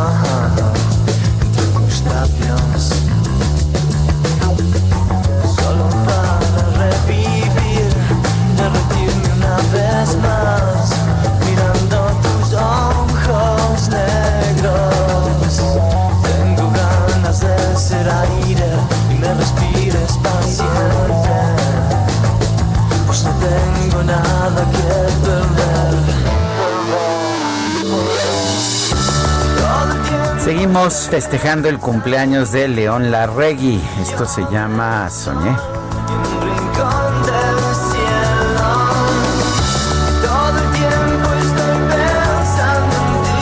¿Cómo se ve que le gusta a Guadalupe Juárez, verdad? Yo, Hasta lana puse, imagínate nada más. me, me abstengo de hacer comentarios. Oye, Sergio, a mí me impresiona cómo aprendieron danés los mexicanos de un día para otro. Ah, pues sí, ¿verdad? Pues tenemos que adaptarnos, ya tenemos un sistema de salud como el de Dinamarca. Dice, por ejemplo, Javier Toriz, aquí celebrando el sistema de salud como Dinamarca y Canadá, se nota de inmediato los hospitales de primer mundo y de mal en peor con el manejo de la pandemia, así el vendedor de sueños y promesas falsas de Palacio Nacional. Bueno, y buen martes, bienvenido diciembre, que sea un mes de éxito. La buena noticia, fíjate, como siempre hay una buena y una mala. A ver. Ahí te va. La buena es que ya sobrevivimos dos años. La mala es que aún nos faltan cuatro de 4T. Cuídense mucho, Rodolfo Contreras desde Querétaro. Y Y también nos dicen saludos desde la provincia de Atizapán, un pequeño y hermoso rincón de esta Dinamarca. Jeg sender dig et stort kram velkommen til det nye México. Ay, juela, como dirían en mi rancho. espero haber pronunciado correctamente. Ay, juela. Ah, Son las 8 de la mañana con dos minutos. Vamos con otros temas. El director de la Organización Mundial de la Salud, Tedros Adhanom Ghebreyesus, calificó de preocupante la situación de la pandemia del coronavirus en México en medio de un repunte de contagios y hospitalizaciones. El subsecretario de Salud, Hugo López Gatel, dijo pues que no se refería a él, sino al pueblo, a la población que no se ha sabido comportar. El doctor Samuel Ponce de León es coordinador del Programa Universitario de Investigación en Salud de la Universidad Nacional. Doctor Ponce de León, buenos días, gracias por tomar la llamada. ¿Qué tal? Buenos días, Sergio. ¿Cómo están? Mucho gusto. A ver, cuéntenos un poco, eh, ¿cómo ve usted esta, pues esta petición del director general de la Organización Mundial de la Salud? ¿Qué quiere decir? ¿Qué, ¿Cuál es el mensaje que quiere darnos a los mexicanos? Pues eh, de alguna manera sí es confuso el, mensaje en el sentido en que eh, han sido diferentes avisos los que ha dado la Organización Mundial de la Salud habitualmente a destiempo. Eh, en esencia, lo que está diciendo a través de México y seguramente otros países es que el mensaje para la población tiene que ser coherente, claro y comprensible. Eh, y no es ciertamente lo que ha ocurrido en México, por lo menos en relación a algunas de las medidas para la prevención que hoy se reconocen como fundamentales. Eh, doctor, ¿cómo ve usted en estos momentos lo que han señalado algunos epidemiólogos en el sentido de que es momento de cambiar lo que se ha estado haciendo en el manejo de la pandemia? ¿Usted eh, coincide con ellos y qué podríamos hacer precisamente para tomarnos en serio, como dice la Organización Mundial de la Salud, este aumento de casos y muertes? Bueno, ciertamente no encuentro tampoco sentido en la declaración que acaba de comentar porque no hay una alternativa que se esté planteando claramente. Las medidas que se han instaurado, si bien no son perfectas, son las que se tenían que instalar desde el principio de la pandemia hasta hoy. Eh, ha habido una falla fundamental, yo considero, en, en la comunicación. Creo que la comunicación no ha sido suficientemente asertiva y coherente, como decía ha habido problemas en relación a incorporar algunas de las herramientas, como sería el cubrebocas fundamentalmente, en un mensaje claro para la población.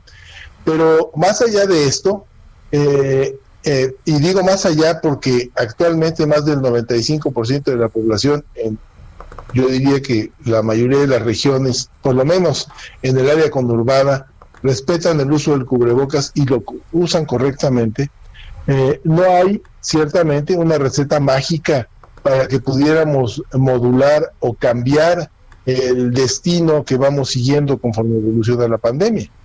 Eh, el problema es enormemente complicado, es grave, el virus eh, se transmite fácilmente y ocasiona una mortalidad en el 1% de los casos. Tenemos un sistema de salud frágil, insuficiente, que por más que se ha tratado de reconvertir, no no hay posibilidades reales de que esto se reconvirtiera para un sistema con alta calidad, porque no hay los recursos humanos para poder atender el número de ventiladores que hoy funcionan. Entonces estamos eh, de alguna manera en una situación extraordinariamente difícil, en donde de alguna manera, por lo menos desde mi perspectiva, es, simplista decir, tenemos que cambiar de rumbo, hacia dónde, me gustaría tener claro dónde tenemos que ir eh, en esa nueva dirección. No hay ninguna claridad y no hay camino, ciertamente. Hay que enfatizar las medidas que se están haciendo, hay que tratar de dar un mensaje coherente a la población y hay que sostenernos en esto. Conviene que me gustaría señalar que en los mensajes que ha habido, un poco se ha perdido la ruta por parte de todos cuando el mensaje a la población tiene que ser, cuídate, el semáforo rojo empieza en tu persona, cuando tienes molestias no debes de salir, tienes que utilizar estas medidas, un poco la discusión se va hacia fulanito no usó el cubrebocas, perenganito dice que los muertos son excesivos, eh, hay confusión que no le ayuda a la población en el mensaje que tendríamos que estar dando. Em, hemos visto que hay otros países del mundo que tienen buenos resultados. ¿Qué están haciendo y qué podríamos utilizar, qué podríamos aplicar en nuestro país? Bueno, ciertamente hay países que tienen eh, buenos resultados, efectivamente. Tendríamos que hacer un, comentario sobre sus características particulares. Podemos hablar sobre Nueva Zelanda, podemos hablar sobre Singapur, podemos hablar de Vietnam o podemos hablar de la misma China, donde cada uno de estos lugares ah, tienen eh, circunstancias geográficas, sociales y políticas particulares muy lejanas a lo que tenemos aquí en México. Eh, lo que vemos y que en algún momento se celebraron como triunfos en países europeos, hoy nuevamente la segunda ola viene a acabar con esas expectativas de lo bien que lo manejaron y lo mal que se manejó en México. México tiene una situación diferente al tener un área conurbada de más de 22 millones de habitantes, en donde la movilización se ha mantenido permanentemente y por eso nuestra curva es completamente diferente a la de los demás. No viene por olas, ha sido un inmenso incremento de casos que se ha sostenido y que ahora va nuevamente eh, eh, eh, creciendo, básicamente por las características de nuestra población, por el mensaje que no hemos podido dar, por la educación y la, eh, debo decir, civismo de nuestros eh, eh, conacionales. Yo actualmente la mayor parte de la transmisión está ocurriendo en el seno de las familias. Alguien sale, alguien se contagia en alguna fiesta, una reunión, puede ser en el transporte, llega a su casa, infecta a los demás y los demás piensan que tienen una infección eh, banal, que no es COVID, y mantienen su vida social sin ningún cambio. A pesar de que eh, el aviso está dado y de que y van a reuniones sociales. Y así es como se ha extendido esto. Y yo creo que eh, el mensaje tendría que ser mucho más contundente por parte de todos. El Estado tiene una responsabilidad que desde mi perspectiva la ha cumplido bien con las limitaciones que le impone una infraestructura de salud sumamente limitada porque nunca hay un buen momento para tener una pandemia. Pero el momento en el que rompe la pandemia en nuestro país, con un cambio administrativo mayor, con un ah, sistema de salud que acababa de desagregarse propiamente, de, decir borrón y cuenta nueva, pero la cuenta nueva no venía y no estaba clara y no se amarró correctamente. Y en ese momento la eh, epidemia se hace presente y las consecuencias pues son las que estamos viendo. Son graves, apunto también la mortalidad tan mencionada para un lado y para el otro. Revisemos con calma las cifras. Veamos que eh, cuál es la tasa de mortalidad por 100.000 habitantes. Eh, tenemos una alta mortalidad, pero no es ni la mayor, como señalan algunos titulares, ni es buena, desde luego. Nunca pueden ser buenas. En la pandemia nunca podemos tener buenas noticias y no hay éxito ciertamente. Doctor Samuel Ponce de León, coordinador del Programa Universitario de Investigación en Salud de la UNAM, gracias por esta conversación. Muchas gracias, mucho gusto. Gracias, doctor. Hasta Cuídate. Claro. Gracias. Pues sí, hay que cuidarse, por supuesto, y hay que hacer caso a todo lo que nos ha eh, comentado el doctor esta mañana. Oye, y el subsecretario de Salud, Hugo López Gatel, afirmó que los dichos del director general de la Organización Mundial de la Salud sobre la situación del coronavirus en el país se los dice pues a todo el mundo y que el gobierno federal también lo reitera todos los días en la conferencia vespertina. Él dijo, no le tengo que responder nada a Tedros como director de la OMS. Siempre son valiosos los comentarios en la conferencia de prensa, pero la agenda informativa del país enfatiza algunos elementos que lo buscan posicionar. Así que dice, si uno oye la posición de la OMS, lo dicen un poco de forma distinta por alguna razón. Lo que dice es lo que dice a todo el mundo y parece que ya tenemos eh, parte de lo que comentó el día de ayer el, el doctor López Gatel. Le dice a todo el mundo, todos tenemos que tomarnos muy en serio, eso es lo que dijo, hay que tomarse en serio la epidemia y se refiere a lo que decimos aquí todas las noches. La epidemia no ha acabado, la epidemia es un fenómeno global, afecta a toda la humanidad, en distintos ritmos, en distintos calendarios, va a ir afectando a los distintos países. Hace 10 días Europa todavía estaba rumbo al punto máximo de transmisión, hoy está en descenso, América todavía está, como lo acaba de presentar el doctor Alomía, y lo hemos presentado casi diariamente, todavía está en una fase activa.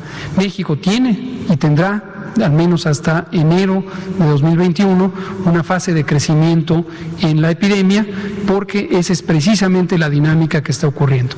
Cuando en cada entidad federativa empiezan los contagios, es momento también de tener un acercamiento más intensivo por parte del Gobierno de México, como lo hemos venido haciendo. Hoy precisamente me da gusto que nos acompañe la alcaldesa porque ilustra este fenómeno. Bueno, pues ahí lo que dijo ayer en la conferencia el doctor Hugo López Gatel. Este lunes se llevó a cabo una marcha, una marcha pacífica para exigir justicia por los asesinatos del empresario Baptiste Jacques Daniel Lormand y su socio Luis Orozco, empresarios de allá de la zona de Polanco.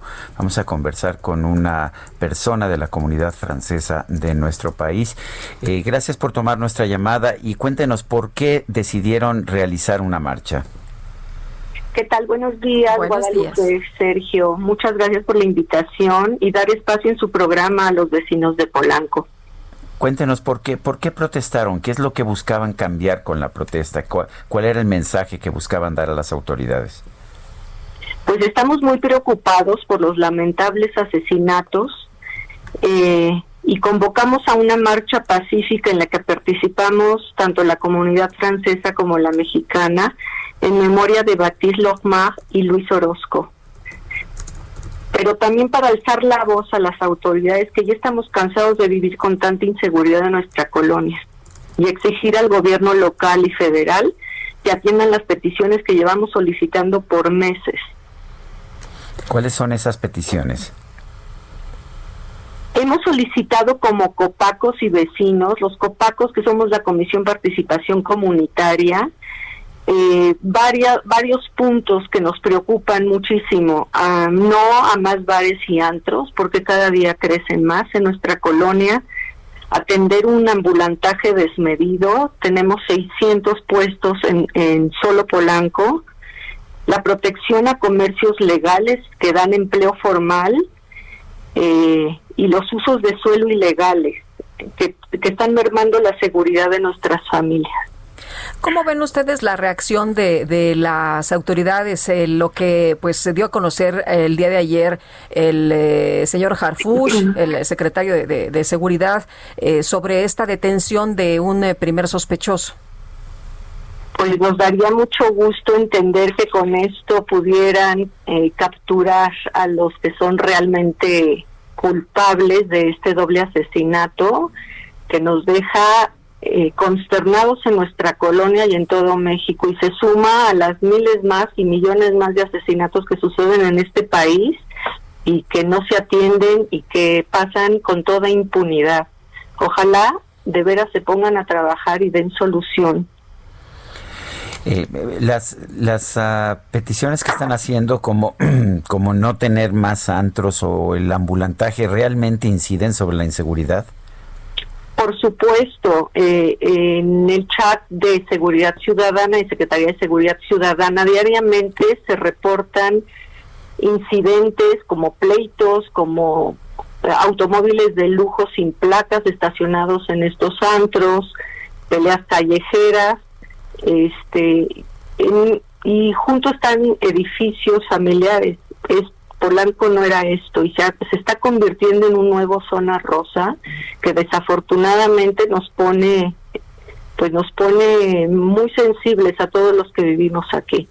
Y otra cosa que también estamos viendo, Sergio, es eh, la están permitiendo que haya taxis ilegales y combis ilegales sin placas que, van por todo Mero, por todo Horacio, levantando gente. Y eso, eso nos tiene muy preocupados a todos los vecinos. O sea que ya se convirtió Polanco en tierra de nadie. Pues se está convirtiendo y precisamente por eso estamos alzando la voz. En este momento pacíficamente, pero ya somos una comunidad muy preocupada, muy preocupada por lo que está sucediendo. ¿Usted conocía a Baptiste? Sí, conocíamos a Baptiste a Luis.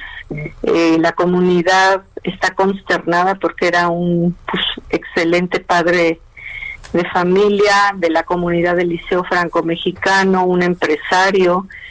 Y sí estamos consternados ante lo que sucedió y pues a Luis Orozco igualmente.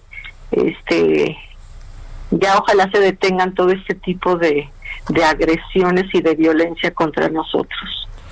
Pues yo quiero agradecerle el que haya tomado nuestra llamada y estaremos atentos a la reacción de las autoridades. Muchísimas gracias Sergio, Lupita, por este espacio y ojalá sí nos den nos den un espacio más adelante para ver si podemos avanzar con mesas de trabajo con con la alcaldía de Miguel Hidalgo. Claro que sí, con mucho gusto estaremos muy atentos. Gracias por tomarnos la llamada.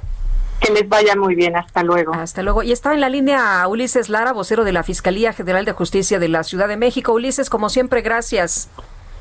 Al contrario, muchas gracias a ustedes. Muy buenos días. Buenos días. Ulises, aparentemente hay una detención de una persona vinculada al asesinato de Baptiste Lormand. Eh, cuéntenos cuáles son las circunstancias, cuál es la presunta vinculación que se le ha establecido.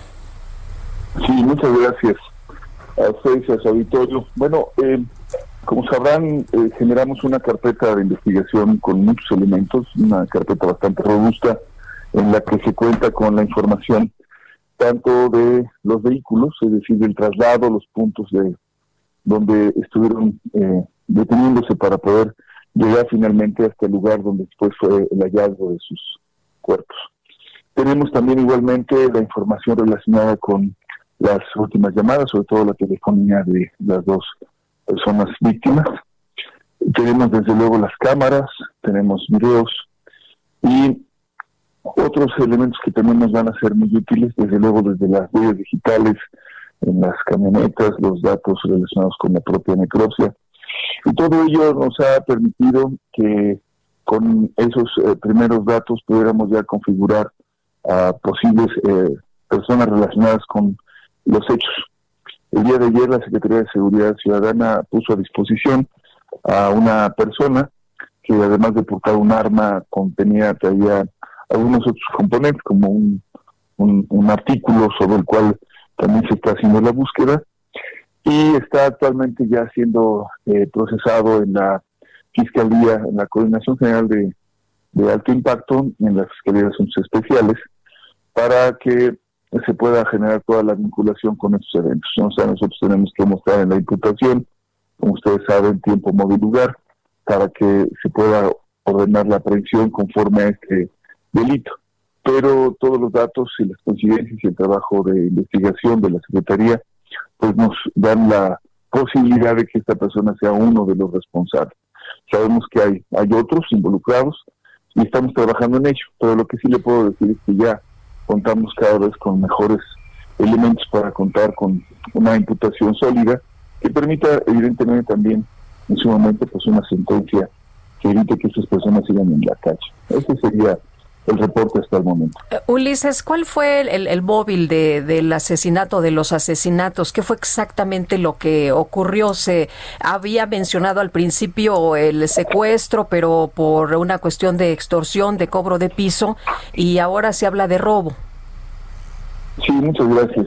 Las hipótesis se van formulando sobre la base de las evidencias. Y nosotros teníamos dos que descartar en principio. Una, la de secuestro, porque no hubo solicitud, ni hubo contacto, ni hubo petición al respecto de la libertad de las personas a cambio de dinero o algún otro esquema. Tampoco había antecedentes de extorsión. Como ustedes saben, la extorsión no es un acto de una vez, sino son eventos sucesivos en donde regularmente los delincuentes buscan amedrentar, buscan hacer que las personas a cambio de su seguridad otorguen eh, algunos beneficios. Ninguna de estas dos supuestos se presentaron pero lo que sí se presentó fue el tema de la actividad principal que estaban desarrollando estas dos personas desde hace muchos años, que tiene que ver con la industria restaurantera y la venta de productos especializados. En esa perspectiva es que se avanzó en la hipótesis. La, situación específica, correcta, no se la puedo decir ahora mismo, porque forma parte precisamente de la carpeta, es decir, eh, llegaron, les robaron y después los agredieron, fue después de esto, había una transacción comercial, todo esto forma parte de la mecánica y por supuesto de las imputaciones, pero la hipótesis más sólida va relacionada en que estaban ellos por realizar una actividad de compraventa, actividad que pudo haber sido fraudulenta y después agredidos y que pudieron haber sido parte de este proceso una situación de desaveniencia, desacuerdo, pero eso es lo que tendremos que ir, eh, digamos, formulando. Lo que sí le puedo decir es que además la, el traslado de las personas de la alcaldía de Miguel Hidalgo al punto sur de la ciudad, donde después se realizó el hallazgo, fue voluntaria. O sea, tampoco tenemos, de acuerdo a la información, que hayan sido sustraídos eh, e introducidos por la fuerza algún tipo de vehículo, ni tampoco tenemos otros elementos que nos indiquen que hayan, eh, digamos, sido obligados a que estuvieran hasta ese punto. De tal suerte que lo que se confirma es esta hipótesis en general de que tuvo que ver con el tema de la comercialización, por supuesto el robo, y pues tendremos que ver si había algunos otros elementos que puedan sustanciar la actividad. Pero eso es lo que, lo que tenemos hasta ahora. En este momento solamente hay un hombre detenido, ¿verdad?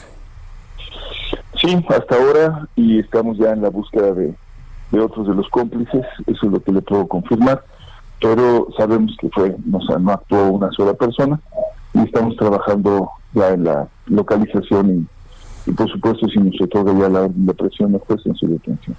Ulises Lara, vocero de la Fiscalía General de Justicia de la Ciudad de México, gracias por tomar nuestra llamada. Muchísimas gracias a usted y a su equipo. Muy buenos días. Buenos días y bueno, de acuerdo con información del periodista Carlos Jiménez, este sujeto detenido ya estuvo dos veces preso. Su banda está relacionada con un triple homicidio, tienen una orden de aprehensión y se les relaciona con cinco expedientes por robo de auto y lesiones. Bueno, y uh, en otros temas, eh, una persona, eh, pues un, un, muchacho, un, un, hombre, ha sido acusado de matar a sus hermanas y ha herido a su madre. Esto allá en Tecámac. Eh, la mamá solicitó el apoyo de policías tras inf informar que uno de sus hijos llegó con un arma punzo cortante y la atacó a ella y a dos menores de 7 y 12 años. Son las 8 de la mañana con 24 minutos. Guadalupe Juárez y Sergio Sarmiento estamos en el Heraldo Radio. Regresamos.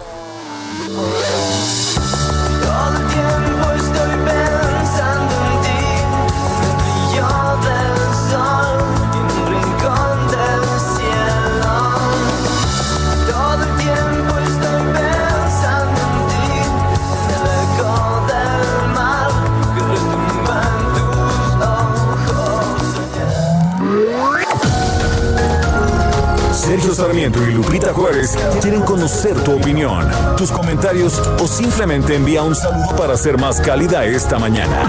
Envía tus mensajes al WhatsApp 5520 109647.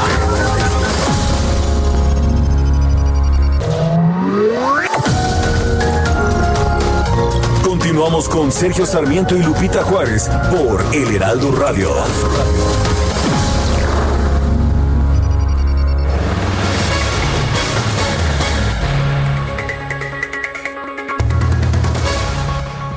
Citibanamex presenta. ¿Qué tal amigos? Muy buenos días. Les platico que Educación Financiera Citibanamex fue el primer programa de educación financiera en el país. Y su misión por 16 años ha sido ayudar a las personas a administrar mejor su dinero. Para conocer más, invitamos a Juan Luis Ordaz, director de Educación Financiera de Citibanamex y coordinador del Comité de Educación Financiera de la Asociación de Bancos de México. Juan Luis, ¿se necesita mucho dinero para invertir en México? Mira, este es un gran mito que muchas veces se, tiene. Se cree que las inversiones es para, para son, son para, para personas con muy altos ingresos. Cualquier persona interesada puede poner a trabajar su dinero. En México, ¿sabes desde cuánto lo podemos hacer? Desde un peso lo podemos hacer, por ejemplo, si tenemos Afore. Y en Afore podemos invertir todos, desde los niños, para que acabemos rápido, desde los niños hasta los adultos. Todos podemos tener Afore en México. Y también hay otros instrumentos, por ejemplo, en CETES directo podemos invertir desde 100 pesos. Ese es un instrumento gubernamental, se contrata completamente en línea. Hay otros instrumentos de inversión como los pagarés, los fondos de inversión, donde a lo mejor desde mil pesos los puedes contratar. También puedes invertir en la bolsa, en bienes raíces, en fin. Hay opciones para todos los bolsillos. Citibanamex presentó. Jaque Mate con Sergio Sarmiento. En realidad para cualquier presidente serían dos años de fracasos, dos años muy complicados. El propio presidente de hecho ha señalado que han sido dos años difíciles, pero dice que esto es culpa de la pandemia, de la crisis económica y de los conservadores. La verdad es que la economía empezó a caer un año antes de que México fuera afectado por la pandemia. Vamos a cerrar este 2020 con el peor desempeño económico desde 1932. Pero no es solamente económico, a pesar de que el presidente prometió para este primero de diciembre que México tendría un sistema de salud similar al de Dinamarca. Estamos viendo el colapso de este sistema, el sistema que teníamos. Siempre fue bastante malo el sistema de salud pública en nuestro país, pero ahora se está deteriorando todavía más. Y esto es producto, al igual que los problemas económicos, de malas decisiones, por ejemplo, de los intentos del presidente Andrés Manuel López Obrador por destruir la industria farmacéutica nacional, por su decisión de entregarle las licitaciones que antes hacía el Instituto Mexicano del Seguro Social a la Oficialía Mayor de Hacienda, que no tenía ninguna experiencia en este tema, y a pensar, a pensar que no es necesario distribuir los medicamentos que solos pueden llegar a todos los rincones mm, del país, tan fácil como llega la Coca-Cola. Estos errores han generado estos problemas muy importantes de los dos primeros años de gobierno. Sin embargo, el presidente sigue teniendo una gran popularidad a nivel nacional, entre 62 y 64% de aprobación en todo nuestro país. ¿Qué significa esto? Bueno, creo que el presidente nos está dando una lección. Ya lo decía en su momento Carlos Salinas de Gortari, la política es comunicar. Y Andrés Manuel López Obrador quizás no sea muy buen presidente, pero ha sido un excelente comunicador. Yo soy Sergio Sarmiento y lo invito a reflexionar.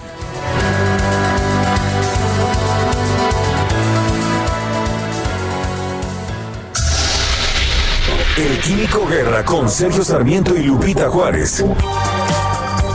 Químico Guerra, ¿cómo te va? Buenos días. Buenos días, Lupita. Sergio, bueno, pues hoy primero de diciembre, aparte de las cuestiones políticas, se conmemora un día importante, hoy es el Día del Químico y quiero enviarle todo mi reconocimiento, mi cariño a estos profesionales de la química que también están en la línea de batalla, en el frente de batalla con esta cuestión del SARS-CoV-2 hemos perdido a muchos colegas laboratoristas, los químicos están presen- presentes en los hospitales, precisamente en los laboratorios, están sujetos también a estas infecciones y hemos perdido a muchos colegas. Quisiera reconocerlos en este día a todos los químicos que son gente de bien, desde luego, y que están pues luchando hombro con hombro con enfermeras, con médicos, con camilleros, también en los hospitales, pues para eh, protegernos, para darnos salud a todos nosotros. Así que quisiera eh, dedicar este día, el primero de diciembre, a todos mis colegas químicas y químicos en el país y en Latinoamérica. El Día del Químico se celebra en toda Latinoamérica porque fue una iniciativa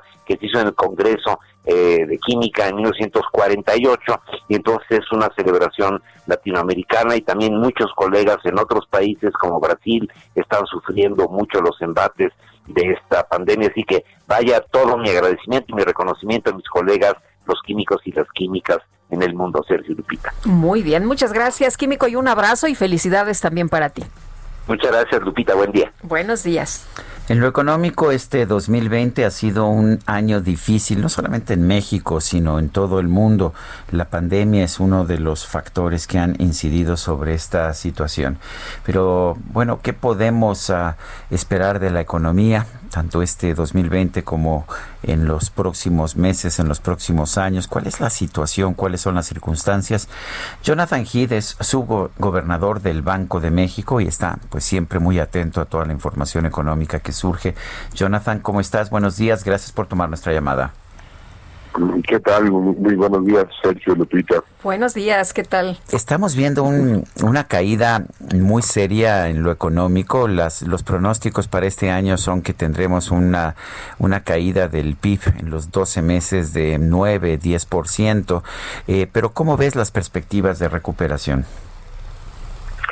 Bueno, este, la, la caída de 17% eh, por ciento en el segundo trimestre, pues obviamente fue totalmente fuera de serie. eh, y el crecimiento de 12% en el tercer trimestre, que refleje perfectamente bien la apertura, este, aunque no total, de muchos establecimientos y negocios, pues fue muy bueno, pero fue eh, insuficiente eh, para ni siquiera aproximar los niveles prepandémicos. El tercer trimestre debería haber crecido más de 20% para regresar a los niveles de la actividad económica en el primer trimestre.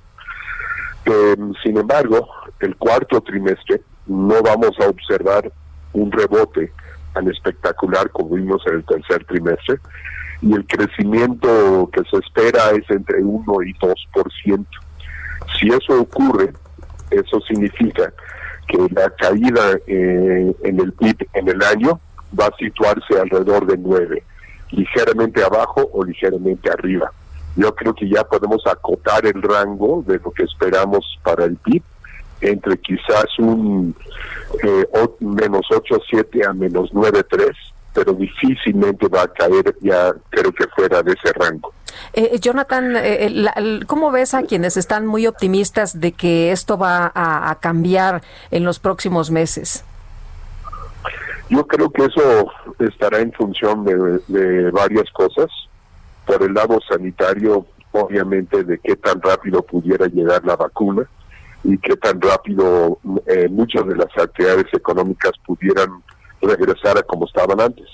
Hay que recordar que el este, los sectores de la economía más afectadas han sido los servicios, especialmente servicios turísticos, de esparcimiento, eh, todavía en, en restaurantes, aunque de repente algunos los vemos ya muy aglomerados, pero sí son industrias que van a quedar afectados por un, largo tiempo.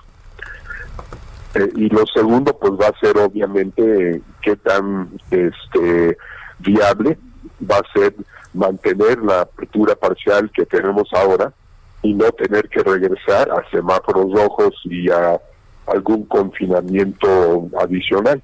Yo creo que eso sería el peor escenario para México. Hemos visto un peso estable que incluso se viene fortaleciendo en las últimas semanas. ¿Cuáles son los factores que inciden en esta situación? Hay varios factores. Uno es que la gran aversión al riesgo que vimos en el segundo trimestre de alguna forma se ha revertido y ha regresado casi a, a los niveles que estaba antes de la pandemia. Y eso ha hecho que las salidas de capital que habíamos visto, que fueron muy agudos en el segundo trimestre, ya no son tan, tan fuertes ahora. Sin embargo, el factor más importante de todos es que las exportaciones es el único componente del PIB por el lado del gasto que básicamente se ha recuperado.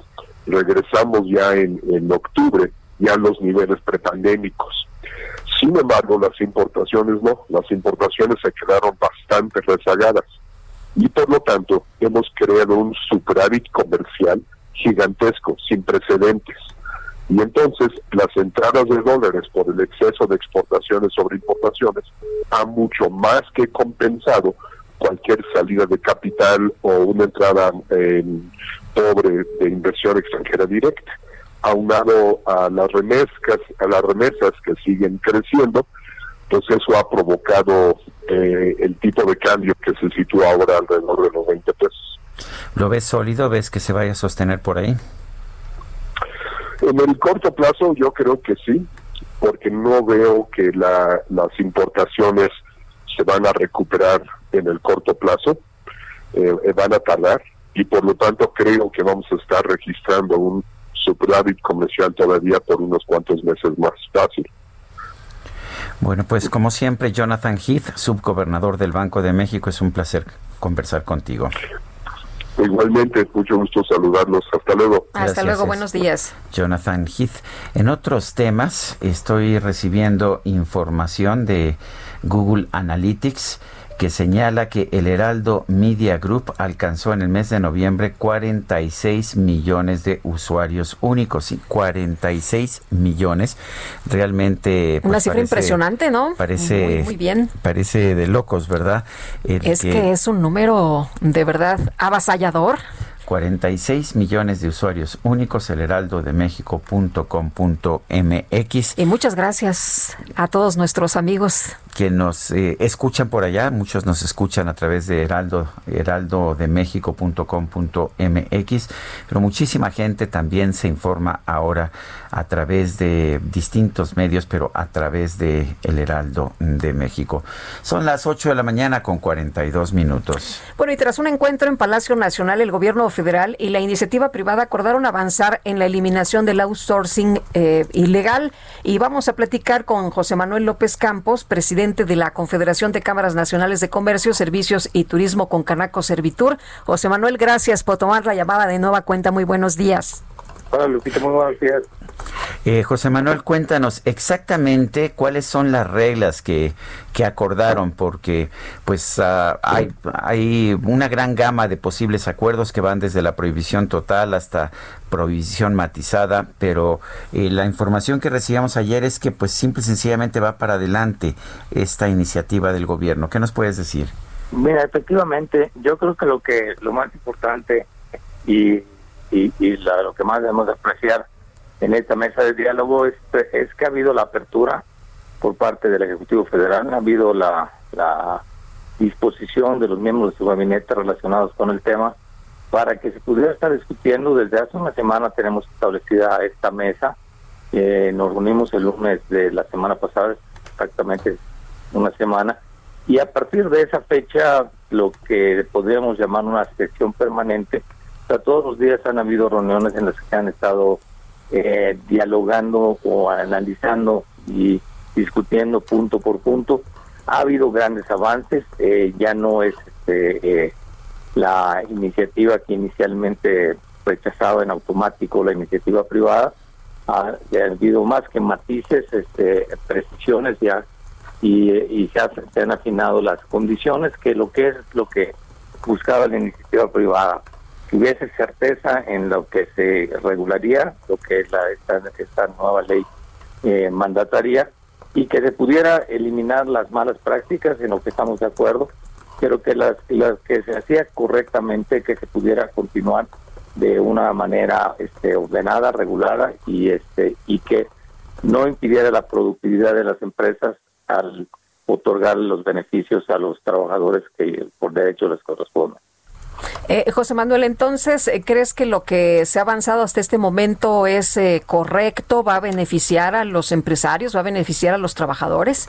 va a beneficiar al país en general va a volver, eh, este, no se ha concluido las este, las las pláticas el día de hoy eh, mañana eh, vamos a seguir platicando esperamos que para el día para esta semana no esperamos esta semana tiene que estar concluida porque eh, la Cámara de Diputados ya está presentada la iniciativa y estos son los este, los ajustes que se están haciendo de común acuerdo entre el gobierno federal y el sector productivo, pues que también va a incluir al sector de los trabajadores.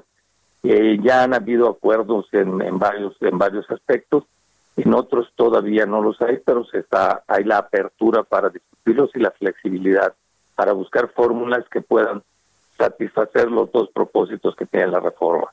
Uno, evitar la simulación y dos, eh, eh, propiciar la productividad y eh, de, de las empresas y, y, y que reciban los trabajadores lo que en derecho les corresponde. Eh, José Manuel, eh, estamos ya en los dos años, primeros dos años de esta administración, de este gobierno del presidente López Obrador. Eh, ¿Cuál es tu balance?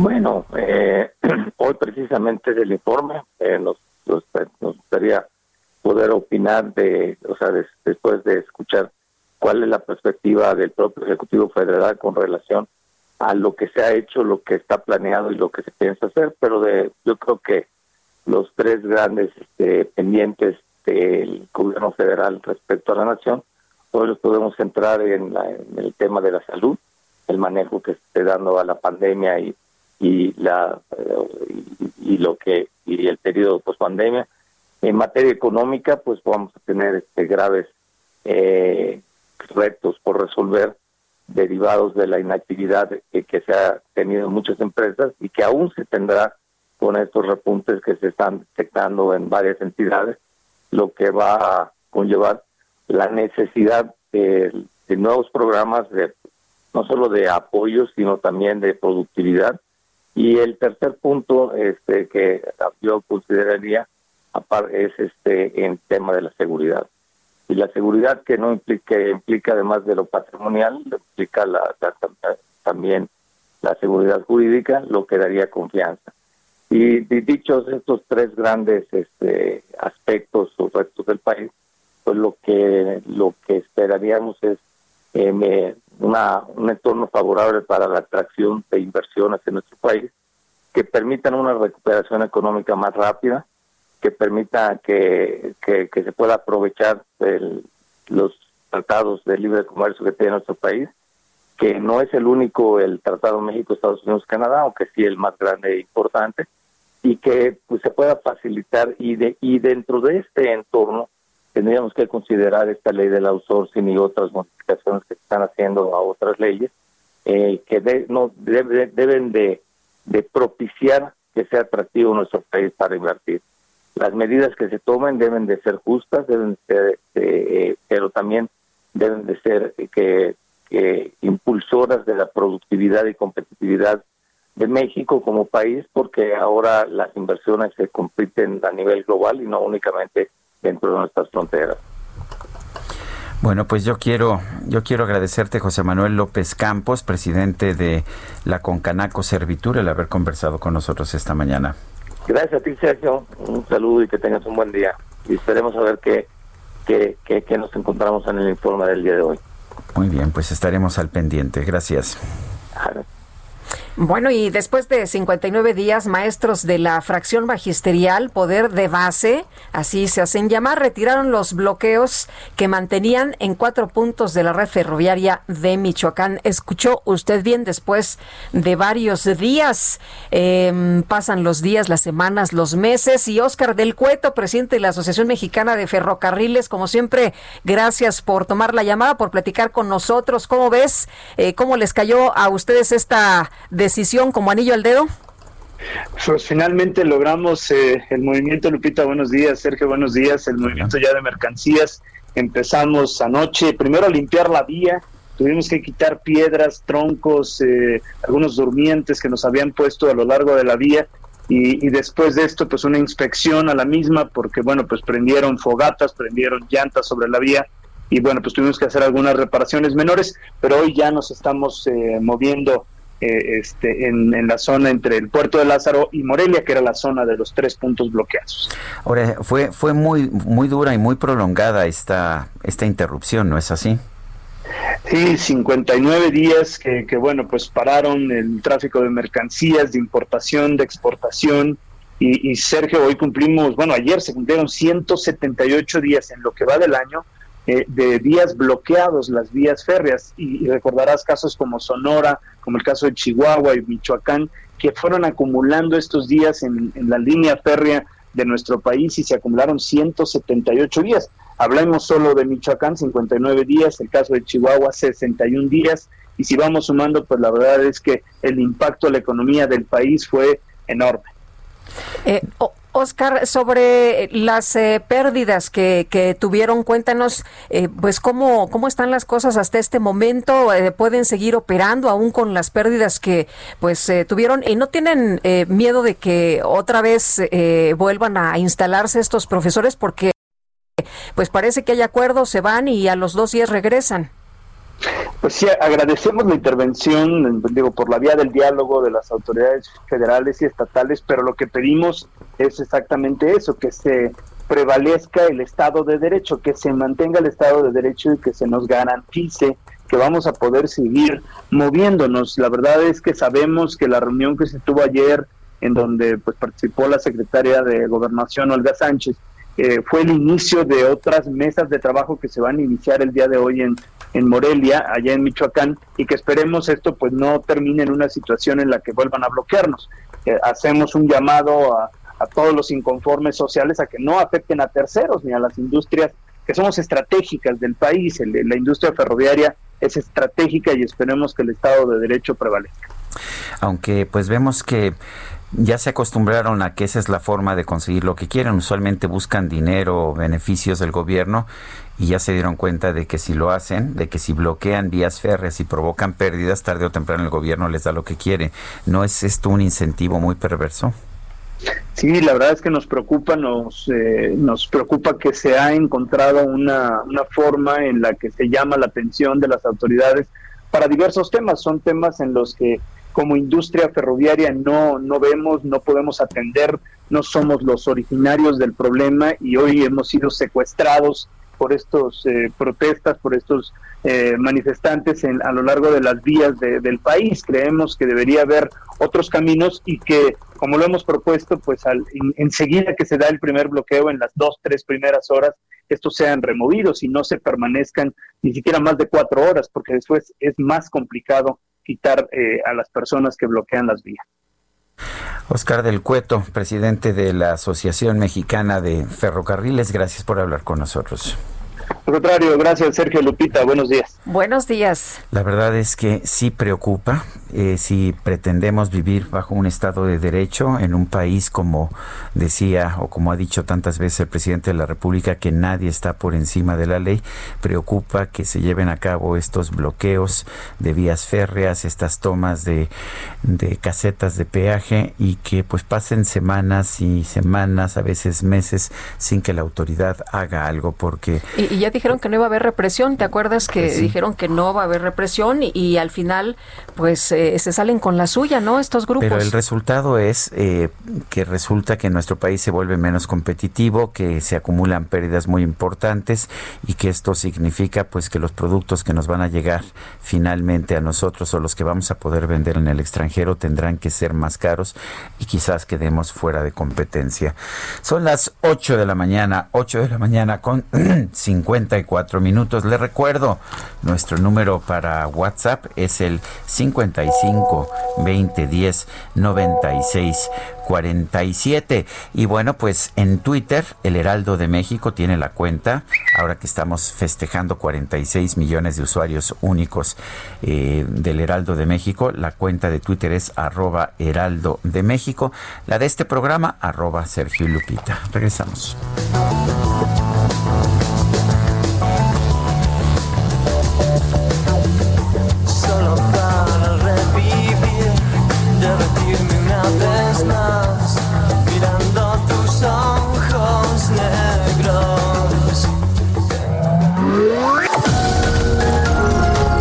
Sarmiento y Lupita Juárez quieren conocer tu opinión, tus comentarios o simplemente envía un saludo para ser más cálida esta mañana.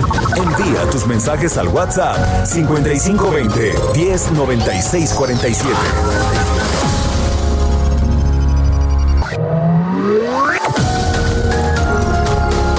Continuamos con Sergio Sarmiento y Lupita Juárez por El Heraldo Radio.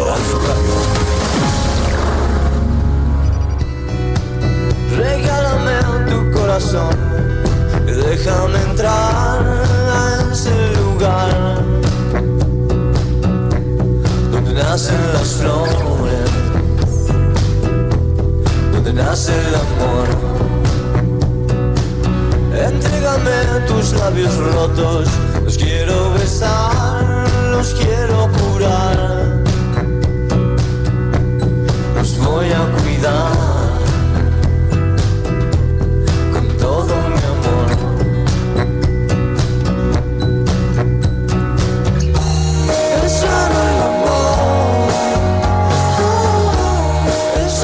Escuchando música de Zoé y de León Larregui, este cantante.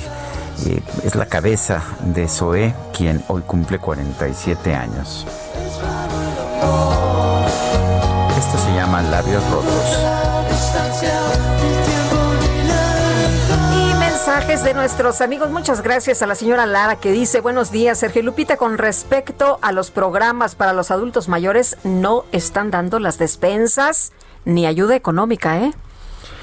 Bueno, eh, hay quien dice que sí, pero la señora Lara tiene otros datos.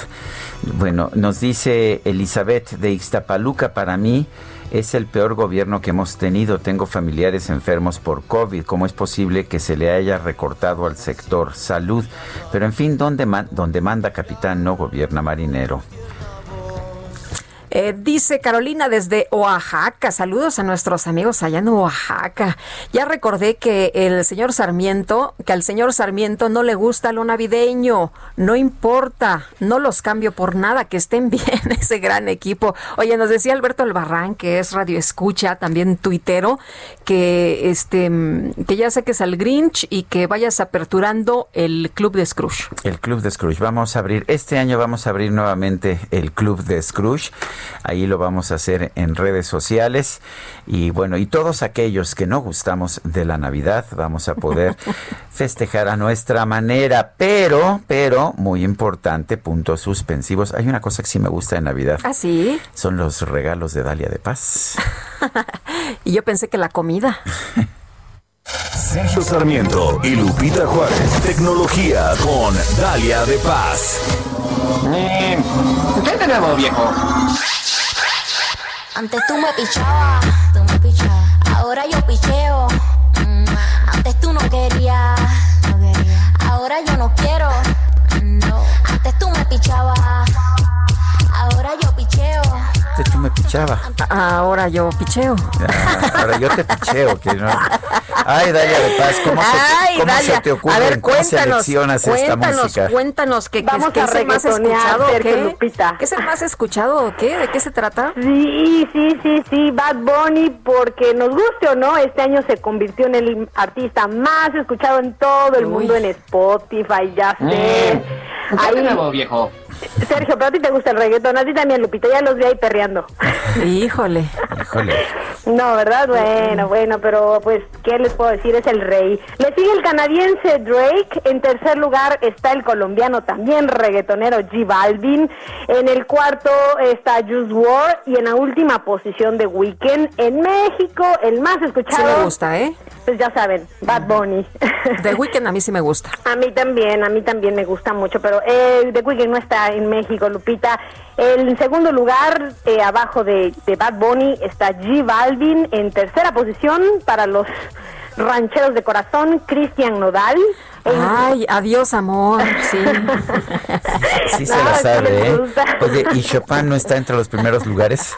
Estuvo el año pasado. No, sí, este Estuvo en sí. 1500. 1800, Estuvo en Guadalupe. 1800. Oigan, y en quinto lugar está nada más y nada menos que Luis Miguel. Sí, dije Luis Miguel porque parece que el sol sigue y seguirá brillando. Luis Miguel con casi, híjole, creo que 60 años, ¿no? No, no exageres. Está- Uy, está más chavo, y te va a ¿no? decir que no, Luis Miguel.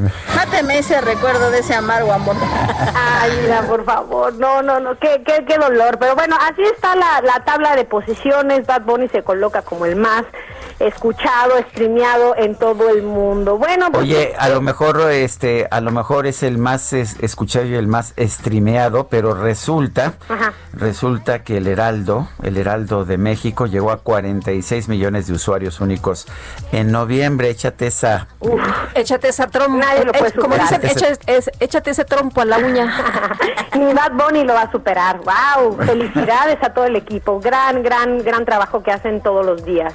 Oigan, Sergio Lupita, y ahora sí arranco aquí platicándoles porque estoy en la costa chiapaneca. Ya saben que me encanta andar de aquí para allá y me encanta andar probando gadgets. Y aunque no les voy a regalar, Sergio, como dijiste que te gusta la Navidad porque regalo, ahorita no me toca regalar. Lo que sí les cuento es que estoy probando un nuevo teléfono, el TCL, de TCL, el TCL 10 Pro. Seguramente muchos ubican a este fabricante porque es una de las marcas más populares en cuanto a televisiones. De hecho, el año pasado me animé a cambiar la pantalla que tenía en casa por una de esta firma y la verdad es que estoy muy satisfecha. Así que quería tener la experiencia, pero ahora con uno de sus smartphones de gama media premium, que en realidad este modelo, les cuento, incorpora más especificaciones de un equipo premium que medio. De hecho, me recordó mucho al Galaxy S20 Plus, pero por un precio pues mucho más accesible y con otras características. El primer acierto rápidamente les cuento de este TCL 10 Pro, además de su diseño, el cual es pues es muy elegante, muy cómodo de mano, es sin duda su pantalla curva AMOLED de 6.47 pulgadas con resolución Full HD Plus, que a mí me ha hecho sentir que puedo cargar mi tele en el bolsillo porque además Los colores son súper reales, el contraste es muy bueno, incorpora una tecnología Next Vision que mejora la imagen para dar saturación a los colores, que es lo que estamos buscando, ¿no? Usar nuestro teléfono como un dispositivo, como una televisión. Nos da mayor contraste, Así que la experiencia a la hora de ver nuestro contenido multimedia, pues créanme que si están fuera de casa no extrañarán para nada su tele. Por cierto, en ambas partes de este equipo encontraremos vidrio 3D y marcos metálicos. Un plus también es que en la parte trasera, pues el cristal es mate, por lo que no se quedan las huellas y no se resbala y no hay que estar limpiándolo. Así que no es necesario ponerle funda, aunque aquí ya dependerá de cada uno. El color que estoy probando es el turquesa. Para mí es el más elegante y va muy ad hoc con un diseño el, del apartado fotográfico, la cual llega con cuatro lentes. Aquí la tecnología de imagen impulsada por inteligencia artificial de la marca, pues produce fotos y selfies con mejor claridad y color aún en poca pues luz. Como les comento, incluye cuatro cámaras traseras. Para el sensor principal encontraremos 64 megapíxeles, una gran angular de 16, un macro de 5 y un sensor de video con poca luz de 2. La cámara frontal para las selfies es de 24 y por cierto en la noche me encontré con una función modo nocturno super, se activa automáticamente, no hay que hacer nada la cual en condiciones de muy poca luz pues nos ayudará a iluminarla para que nuestra foto salga casi perfecta. Ahí en mi Twitter e Instagram, Dale de Paz, les comparto algunas fotos que ya tomé con este equipo, ¿sí? Y bueno, este TCL10 Pro incorpora 6 de RAM, almacenamiento de 128 gigas, agrega un botón para poder usar y pedirle todo a Google Assistant. Hay un conector para los fans de, de meterle ahí, sus, de conectarle sus audífonos, bueno, pues para que no se queden sin pila van a poder hacerlo también y e incluye doble SIM y una tarjeta SD, aunque aquí vamos a poder vamos a decidir si queremos meterle las dos SIMs o una SIM y una tarjeta SD. Lo malo no es resistente al agua y aunque puedes desbloquearlo con tu huella y rostro en cualquier momento del día, fíjense que en la noche como que me cuesta trabajo o debo intentarlo varias veces en la cara. Esto pues a que el teléfono no cuenta con cámaras de infrarrojos para escanear la cara. Vale la pena si están buscando un smartphone que prácticamente se convierta en su tele portátil con un diseño elegante, que se sienta premium, pero que no tengan que gastar más de 10 mil pesos. Ahí mi Twitter e Instagram, dale de paz, les cuento más. Y rápidamente les digo que hoy de Huawei presenta en México su nuevo Mate 40, el smartphone pues más esperado en todo el mundo, así como el iPhone, y vamos a ver cómo le va, porque pues eh, me gustaría saber los resultados de, de este año eh, sin, sin Android.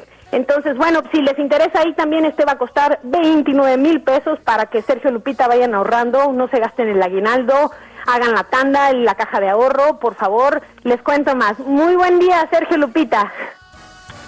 Muchas gracias, Dalia. Un abrazote. Buenos días. Dalia de Paz, cuando son las 9 de la mañana con eh, nueve minutos. ¿Te parece, Guadalupe, que nos vayamos a un resumen de la información más importante? Vámonos. El director de la Organización Mundial de la Salud, Tedros Adhanom Ghebreyesus, advirtió que, al igual que en México, la situación del COVID-19 en Brasil es preocupante, por lo que desea que el país sudamericano se lo tome en serio. Bueno, el presidente de la Unión Nacional de Empresarios de Farmacias, Juvenal Becerra Orozco, reportó que en las últimas tres semanas en nuestro país se ha registrado un aumento del 30% en la demanda de medicamentos ligados a la atención de síntomas del coronavirus. La Fiscalía General de la Ciudad de México confirmó que en un apartamento ubicado en la alcaldía Gustavo Madero se localizó una parte de los medicamentos robados el pasado 4 de octubre de una bodega de Iztapalapa. Y la Fiscalía General de Veracruz informó que mantiene activa la búsqueda de restos humanos en diversas fosas clandestinas que fueron localizadas en cinco municipios del estado.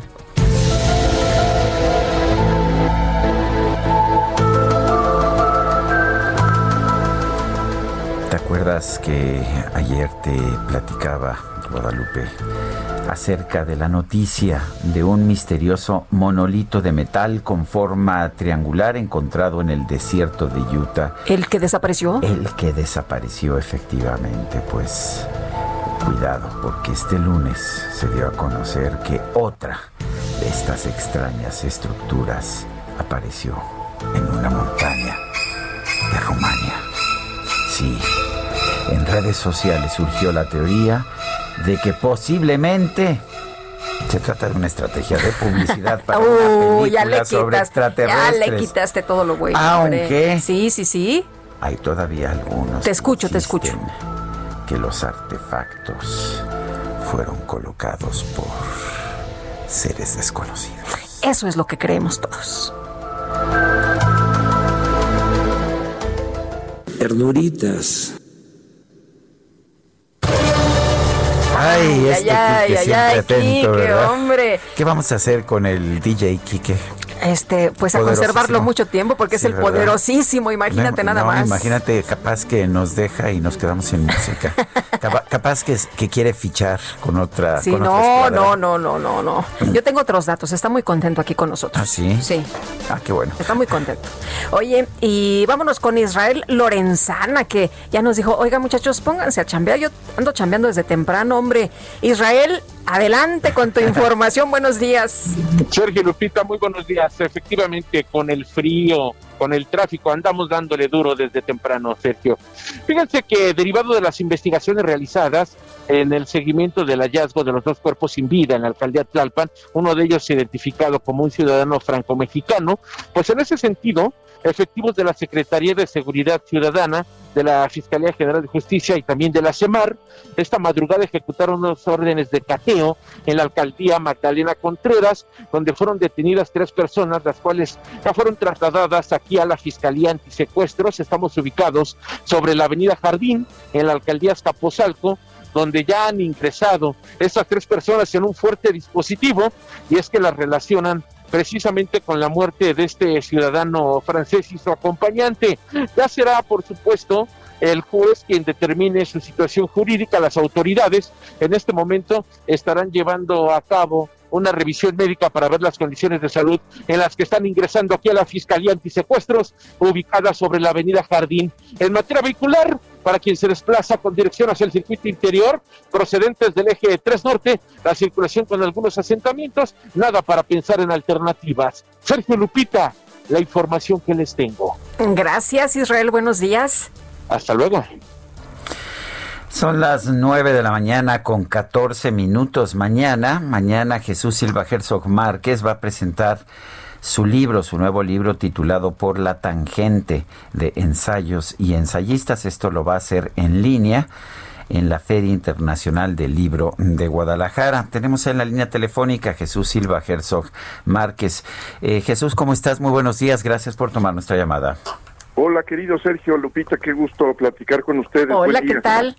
Tal? Buenos días. Eh, Bien, Jesús, cuéntanos. eh, los ensayos son han sido siempre un género literario y de pensamiento, a veces despreciados, porque eh, porque se supone que los escritores serios escriben tratados, escriben enciclopedias, escriben eh, pues escriben disquisiciones muy profundas, pero el ensayo por su propia naturaleza es de otra naturaleza, ¿no es así? Cuéntanos.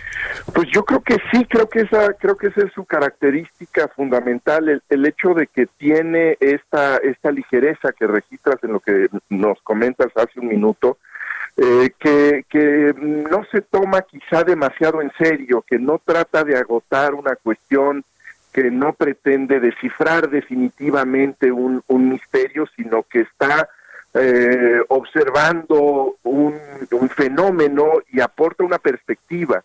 Y en ese sentido, el nombre mismo del ensayo creo que es muy revelador, el hecho de que es un, es un intento, es, es una, eh, eh, una tentativa, está en busca de algo que no termina por casar definitivamente, ¿no? Eh, y, y en eso a lo mejor reside eh, este desprecio del que tú hablas, de que no se toma como un, un conocimiento firme que ha quedado demostrado plenamente, ¿no? Este libro, eh, Jesús, es eh, una colección de ensayos, ¿así lo definirías? Pues no sé si son ensayos, sino más bien notas sobre ensayos, porque porque el ensayo tiende a, a, a permitirse una, una serie de como de desviaciones, el hecho de ir por un tema y luego desviarse, perderse de alguna manera en algún comentario que después lleva a una reflexión y luego un recuerdo. Y estos son textos muy cortitos, son textos muy muy breves que eh, eh, que se pueden eh, eh, leer por pieza, no tienen ninguna secuencia. Y entonces, pues son apuntes sobre sobre los algunos de los de los ensayistas que, que me parecen más ricos, más estimulantes. Siempre he pensado que Michel de Montaigne es el ensayista por excelencia, es el que nos ofreció precisamente los orígenes eh, del- del ensayo, pero pues a lo largo de la historia hemos tenido otros. ¿A quiénes has escogido? ¿A quiénes tienes aquí? Pues mira, eh, eh, como como dices, eh, Montaigne es el, no solamente es el padre de- del género, sino que es el que eh, que define eh, el- la- las, las líneas básicas del, del género. Eh, y este es un, es un personaje que creo que está en prácticamente todas las páginas del libro de manera explícita o, o- insinuado. Eh, pero hay también en, en, digamos, en estas páginas hay referencias a los que serían en el lado mexicano los, los grandes personajes del ensayo, que son Alfonso Reyes y, Octavio Paz, eh, que son personalidades en, muchos sentidos eh, contrarias, porque hay en, en, Alfonso Reyes una gran diplomacia, hay un, un ejercicio de la, de la conciliación, y, y en Octavio Paz, que es en alguna medida un, un continuador de la obra de Reyes, hay un, hay un gran polemista, un hombre de una, de una eh, eh, intensidad casi diríamos bélica en la manera en que encaró eh, sus, sus controversias. Eh, se asoma también por ahí eh, Ortega y Gasset, es- está Miguel de Unamuno del, del Orbe que habla español, eh, aparece George Orwell, Al- Albert Camus, eh, en fin, hay, hay una, serie de autores que vienen de muchos tiempos, de muchas tradiciones, de muchas perspectivas. Bien, pues entonces esto lo presentas mañana, es en línea. Eh, es cierto que lo presentas en una, pues en un lugar donde eh, complotan los conservadores, que es la Feria Internacional del Libro de Guadalajara.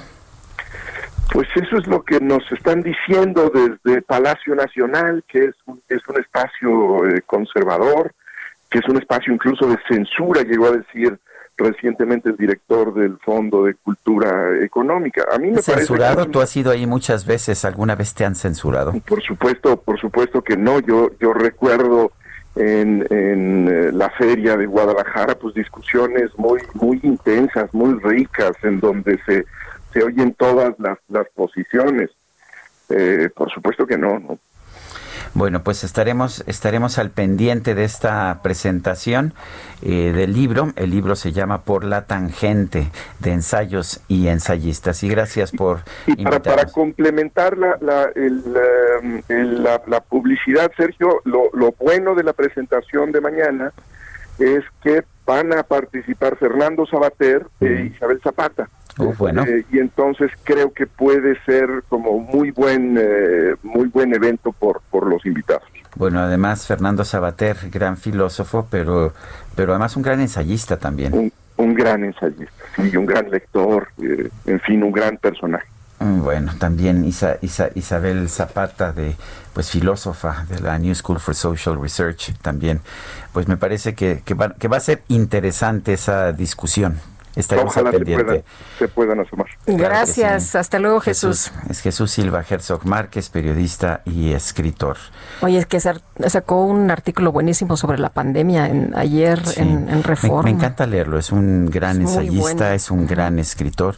Curioso, me acuerdo que su padre, con quien tenía yo una gran amistad, me decía, estaba muy preocupado porque, no porque el hijo le hubiera salido conservador, sino porque le había salido liberal.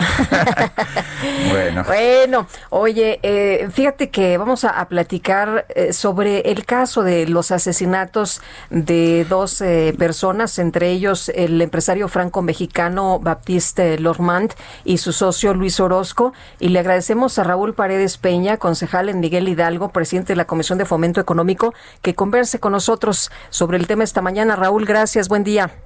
Buenos días, Lupita. Buenos días, Sergio. Saludar a todo tu auditorio. Sí, mira, como presidente de la Comisión de Fomento Económico, siempre hemos tenido mucha cercanía con el sector restaurantero y, todo, y todos los empresarios que tenemos en Miguel Hidalgo.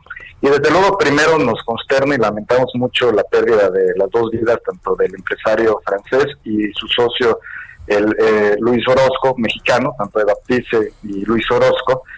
Y, y, y- y mira, hemos tenido una gran comunicación con ellos. Decirte que desde por ahí de julio del 2018 que hubo el- eh, un gremio, eh, un sector que se quejó que en un restaurante Julio Verne había, este, estaban pidiendo derecho de piso e intervino eh, este, el gobierno federal, el gobierno de la ciudad y se desarticuló prácticamente, digamos, este tipo de modus operandis en nuestra alcaldía.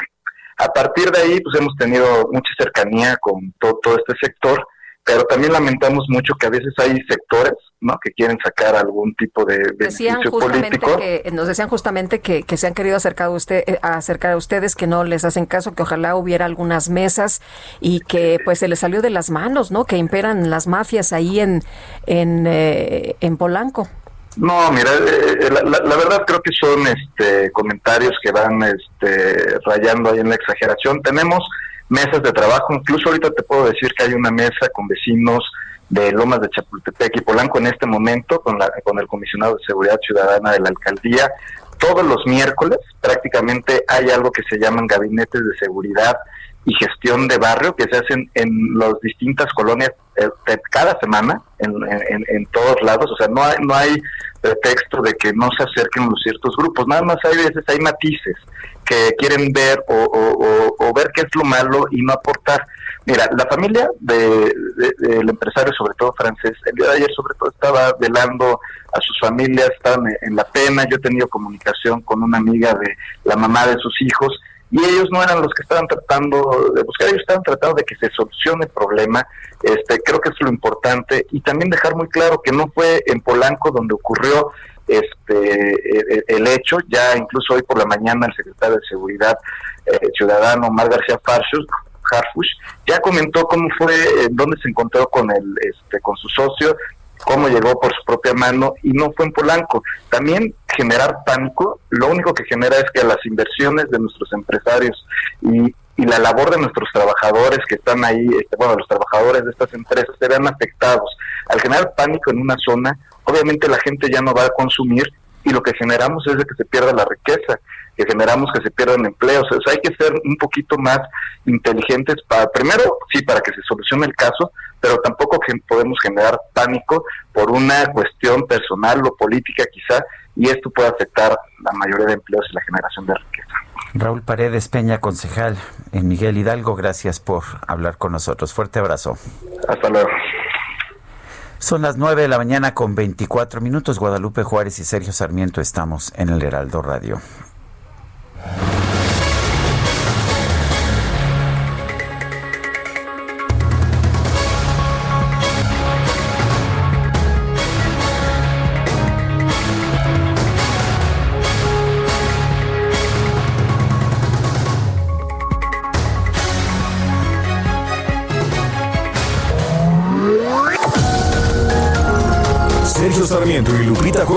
Quieren conocer tu opinión, tus comentarios o simplemente envía un saludo para hacer más cálida esta mañana.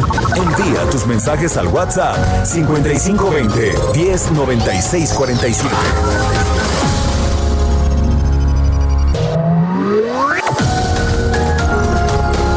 Continuamos con Sergio Sarmiento y Lupita Juárez por El Heraldo Radio.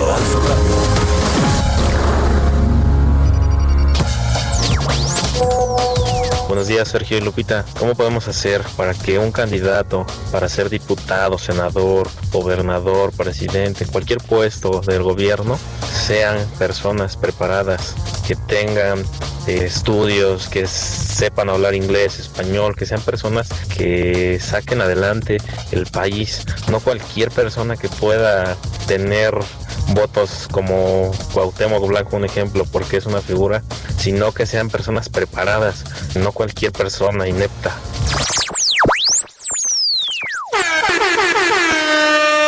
¡Uh, la la, chulada! La micro deportiva. Es sin miedo al éxito, papi.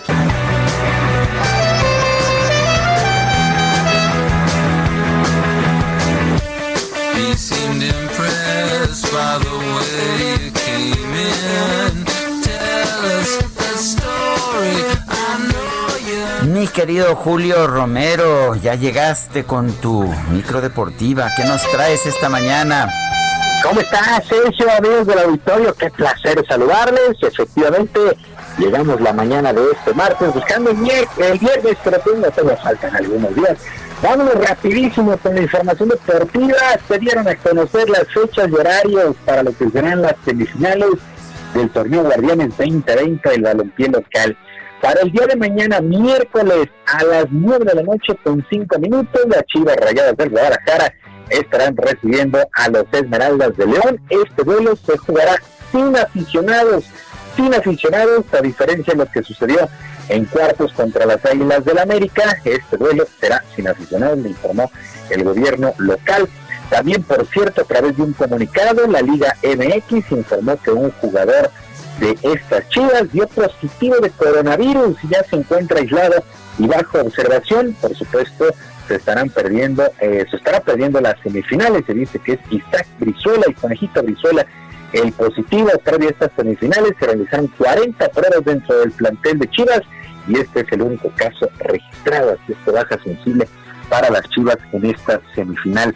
Chivas León, miércoles a las 9, la vuelta el sábado también a las 9 de la noche, pero en el No Camp allá en León.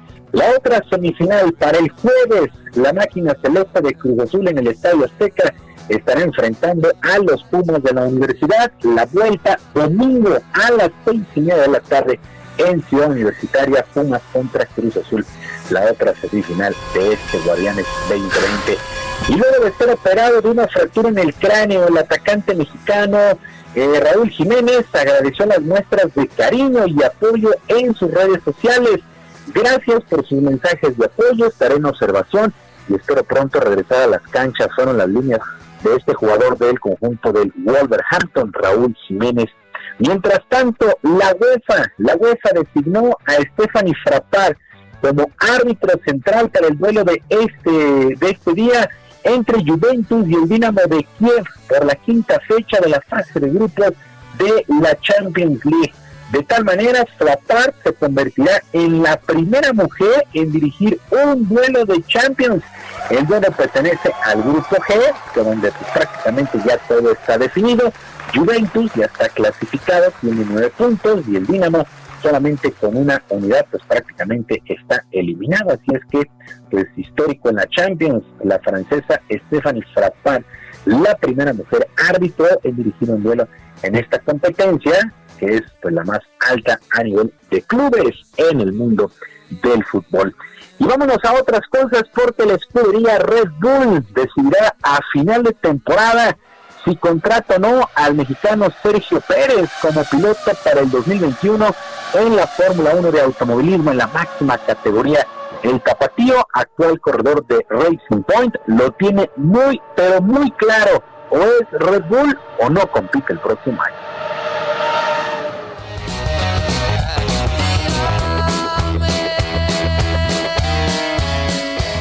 Es todo nada, ¿no? O, o es eh, Red Bull, eh, que solo, como lo han dicho ellos públicamente, ¿no? Van a tomar la decisión después del, del cierre de temporada. Eh, y la otra, creo que eh, mi plan B es el... Me tomaría el año, año sabático para considerar qué quiero hacer de mi vida, de carrera.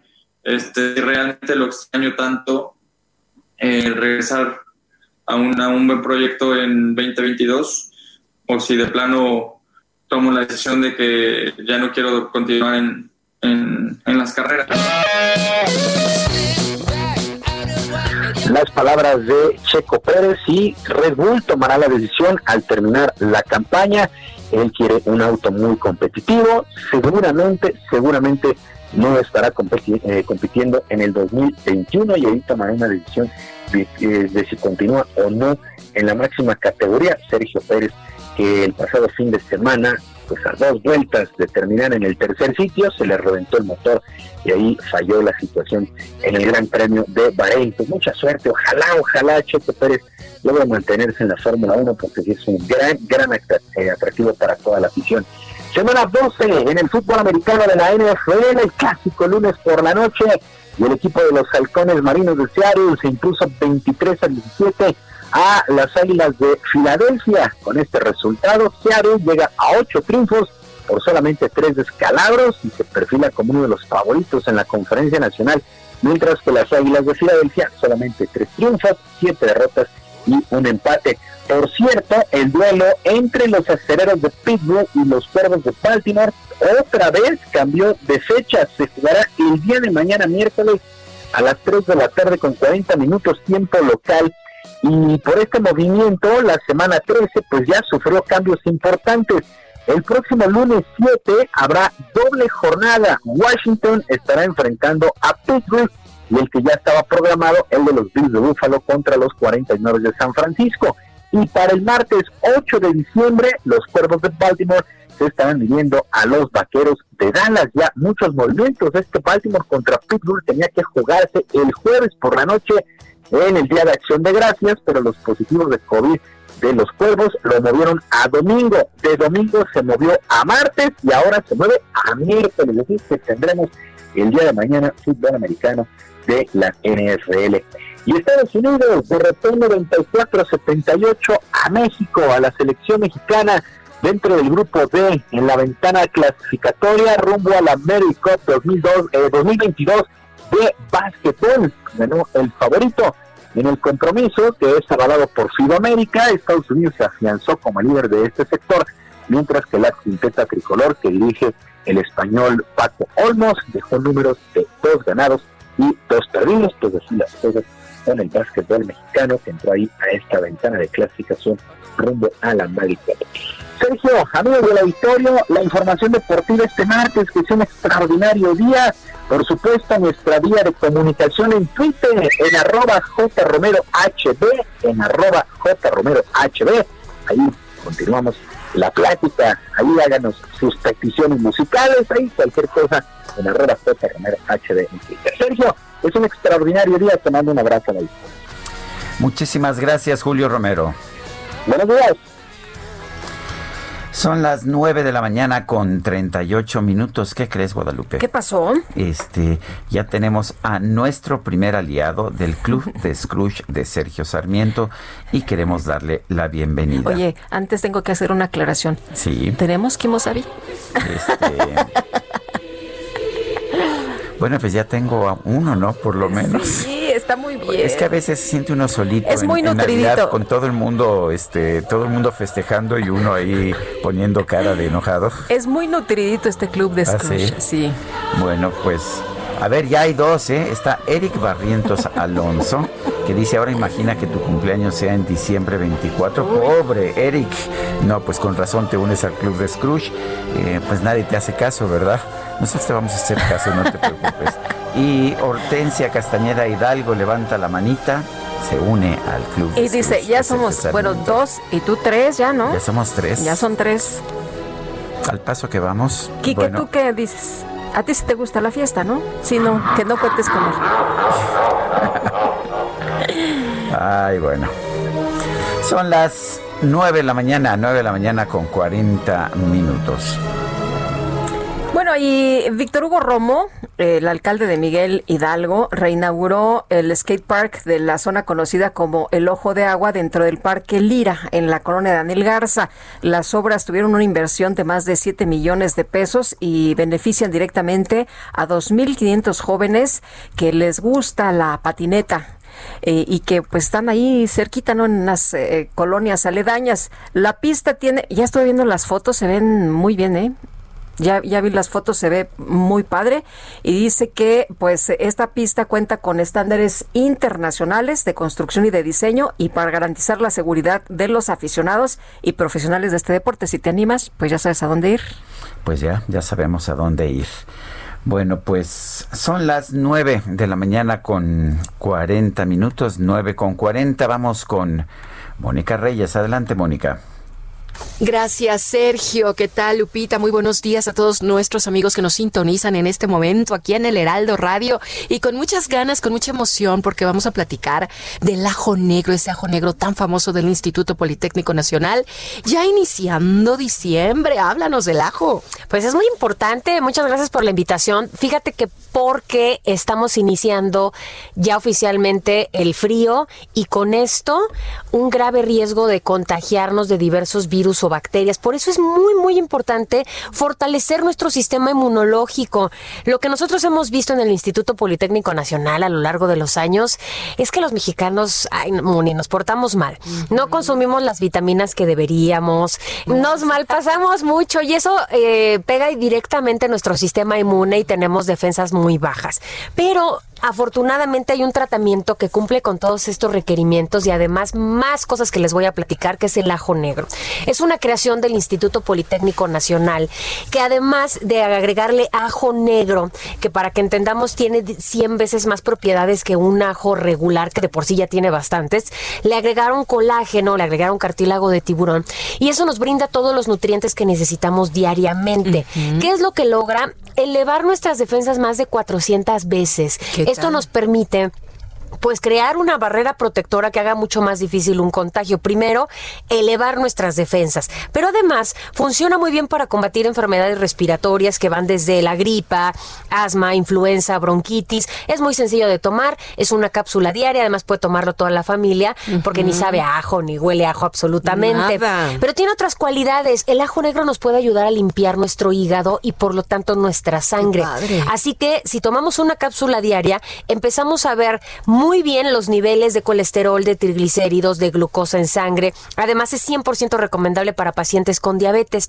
Y aquí viene la buena noticia, porque nos ayuda a desinflamar de una forma natural. Así pacientes que tienen problemas Sí. de artritis específicamente ven muy buenos beneficios en sus articulaciones porque como viene adicionado con colágeno, Claro. nutrimos las articulaciones y además mejoramos muchísimo la movilidad, el dolor y la Y inflamación. lo notan, como bien señala Saris, en el movimiento. Yo conozco casos muy cercanos en donde realmente agradecen haber eh, recibido el ajo negro porque pues ahora sí hasta exprimir un trapito costaba trabajo y ahora lo hacen muy bien. Parece, parece algo sencillo, pero para quien tiene problemas de artritis es maravilloso. Puede tomarlo toda la familia, no irrita nuestro estómago. Además nos proporciona mucha energía y mucha vitalidad. Por eso, Eso hay sí. que tomarlo por las mañanas. Antibiótico, desintoxicante y desparasitante natural. de Y hoy te tengo una promoción espectacular. Sí, yo quiero, ya estoy así ansiosa por escuchar esa promoción para nuestros amigos del Heraldo. Ponga mucha atención porque puede llevarse un año completo de ajo negro pagando únicamente 1,800 pesos. Tiene que llamar en este momento al 55 56 49 44 44. Y si llama ahorita, le vamos a regalar otro año adicional. Van a recibir dos al precio de uno y que crees. Lo vamos a acompañar con un gel que está hecho con plantas medicinales para aplicarlo si tiene dolor e inflamación Sí, justo en las buenísimo. articulaciones. Es excelente. Viene también un paquete sanitizante con careta, con cubrebocas N95 y con gel antibacterial para que estemos bien protegidos en esta cuarentena. Y por si fuera poco, unos audífonos AirPods originales. Si es de las primeras personas en llamar, todo este paquete 1,800 pesos. Ahí le va el número: 55 56 49 44 44. Otro más, a ver. 55 56 49 44 44 1800 pesos y se van a llevar dos años de ajo negro. Gracias, Aris. Gracias. Continuamos, amigos. Digan que lo escucharon en el Heraldo Radio. Adiós.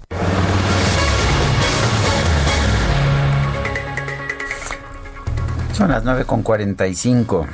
Y bueno, seguimos con la información y en su nuevo libro, Juan Miguel Zunzunegui aborda la figura de Hernán Cortés y el acontecimiento de la conquista desde una perspectiva crítica y polémica.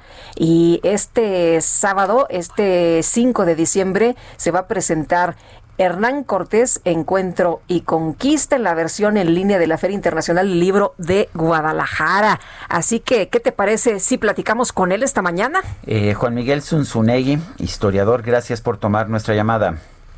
Sergio, ¿qué tal? Buenos días a los dos, ¿cómo están? Muy Bien, Juan gracias. Miguel, con mucho gusto de platicar contigo.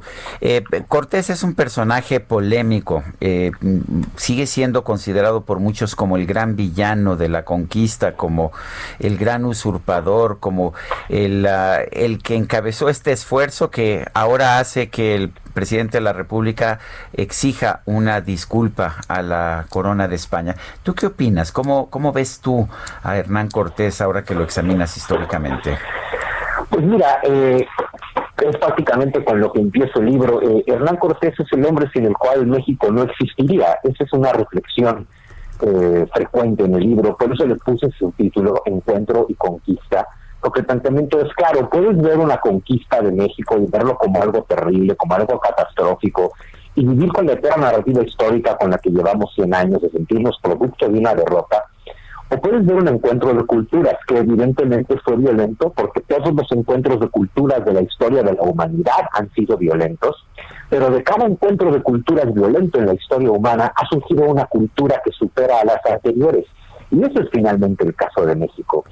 Eh, es curioso, Sergio, porque pues suelo decir que en México sentimos que somos muy patriotas, muy naci- muy nacionalistas, pensamos y decimos que amamos a México y como México no hay dos y como viva México, pero al mismo tiempo desprecias a Cortés, desprecias la conquista y, y- y nos educan con el lamento de y si los españoles no nos hubieran conquistado.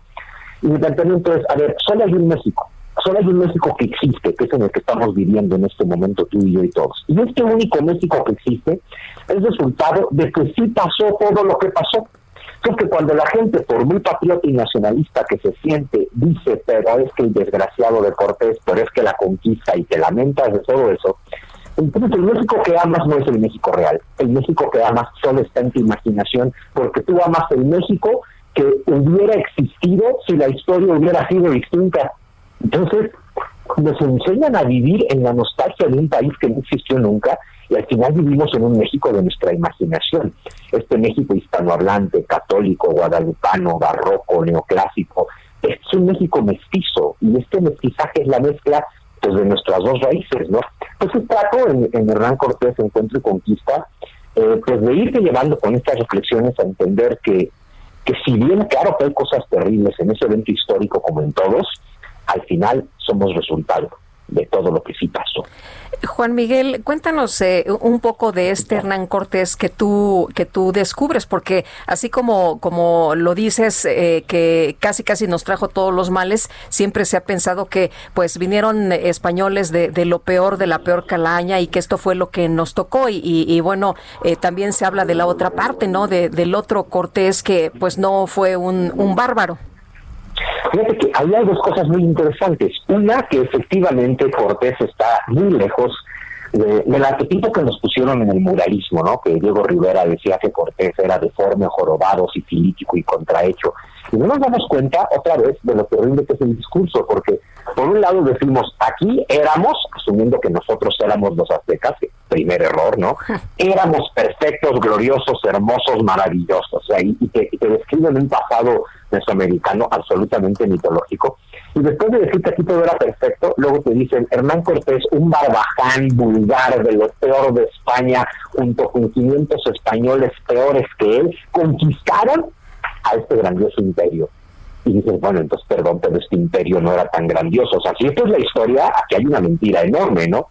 Eh, como te dice Diego Rivera, era deforme, jorobado, sifilítico y contrahecho, habría que decirle a Diego Rivera con todo su trauma de la conquista. Imagínate, y así nos conquistó. Si hubiera venido sano, imagínate nada más, ¿no? Ahora, más allá de que no era todo eso, te describe este hombre que fue a la Universidad de Salamanca, que era bachiller en humanidades, que era bachiller en leyes, que era latinista, que sale de Castilla hablando y escribiendo dos idiomas, castellano y latín, un hombre que aprendió a hablar la lengua de los taínos en los 14 años que vivió en Santo Domingo, un hombre que evidentemente aprendió a hablar del náhuatl en el reino que finalmente crea en medio de una cultura náhuatl, eh, pero además un hombre que aprende mucho de la experiencia de esos 14, 15 años que pasa en el Caribe, que llega a sus 18 años, y que para cuando llega aquí ya de 34, es un hombre que tiene una visión de mestizaje hermosísima, de mezcla de culturas, Por eso él va casando a sus capitanes, no van violando mujeres, van bautizándolas y casándose con ellas y van eh, teniendo hijos con ellas y poniéndole como cortés a sus hijos el nombre de su padre, el nombre de su madre, eh, luego un cortés solicitándole al Papa que le legitime a sus hijos, a ver, que habla de un hombre que está haciendo familia, que se está estableciendo y que eso es lo que está buscando. Entonces, ese es eh, un hombre que además logró todo lo que se propuso. Ya quisiéramos en México tener un lo tenemos, pero despreciamos ese ejemplo. Uno de los padres de México, Hernán Cortés, de la cultura mestiza que somos, es un hombre triunfador que lograba todo lo que se proponía. Eh, hay muchas cosas muy bonitas que sacarle a Hernán Cortés, pero al final pues siempre termino llegando al punto de, y si él no hubiera llegado, nosotros no, estar- no estaríamos aquí teniendo esta plática. Pues Juan Miguel Zunzunegui, historiador, gracias por invitarnos a leer este nuevo libro, Hernán Cortés y el acontecimiento de la conquista. Pues Hernán Cortés, encuentro y conquista, perdón.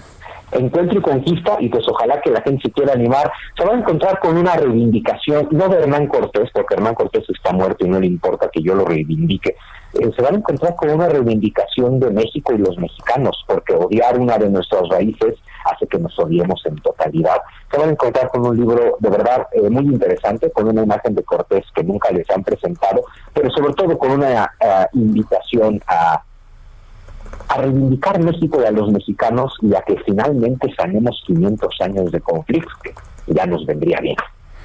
Gracias, Juan Miguel Zunzunegui. Son las 9 con 52 minutos. Vamos a un resumen de la información más importante. En un operativo con apoyo de la Secretaría de Marina, autoridades de la Ciudad de México detuvieron a tres hombres presuntamente involucrados en el asesinato del empresario francés Baptiste Jacques Daniel y su socio Luis Orozco. La presidenta municipal de Jico, Veracruz, Gloria Galván, defendió la apertura del evento navideño Villa Iluminada ante las críticas generadas por la falta de medidas contra el COVID-19. Aseguró que los ciudadanos, si no se van a morir de una cosa, pues se van a morir de otra. Las farmacéuticas Pfizer y BioNTech informaron que este lunes solicitaron ante la Agencia Europea de Medicamentos la autorización de su vacuna contra el coronavirus. La Fórmula 1 y la escudería Mercedes informaron que el piloto británico Lewis Hamilton, siete veces campeón del mundo, ¿qué cree usted? Dio positivo a la prueba de COVID-19, por lo que no podrá participar en el Gran Premio de Sajir. Y esta mañana Universal Studios en Japón anunció que luego de diversos contratiempos relacionados con la pandemia, el próximo 4 de febrero inaugurará su nuevo parque de diversiones llamado Super Nintendo World, el cual tendrá la temática de las aventuras del famoso Mario Bros, así como de otros personajes de videojuegos.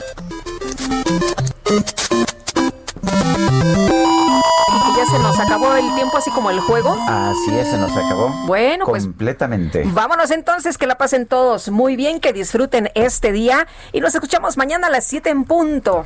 Hasta entonces, gracias de todo corazón.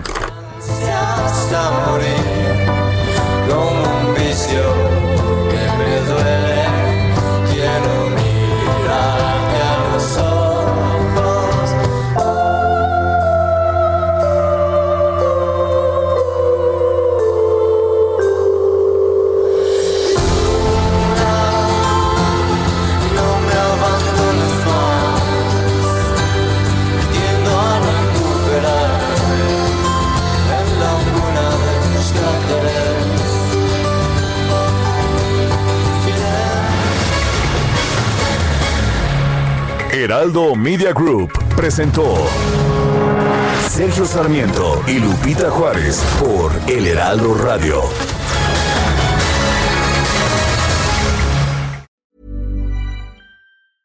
Hi, I'm Daniel, founder of Pretty Litter. Did you know cats tend to hide symptoms of sickness and pain? I learned this the hard way after losing my cat, Gingy. So I created Pretty Litter, a health monitoring litter that helps detect early signs of illness by changing colors, saving you money and potentially your cat's life. Pretty Litter is veterinarian developed, and it's the easiest way to keep tabs on your fur baby's health right at home. Go to prettylitter.com and use code ACAST for 20% off your first order and a free cat toy. Terms and conditions apply. See site for details.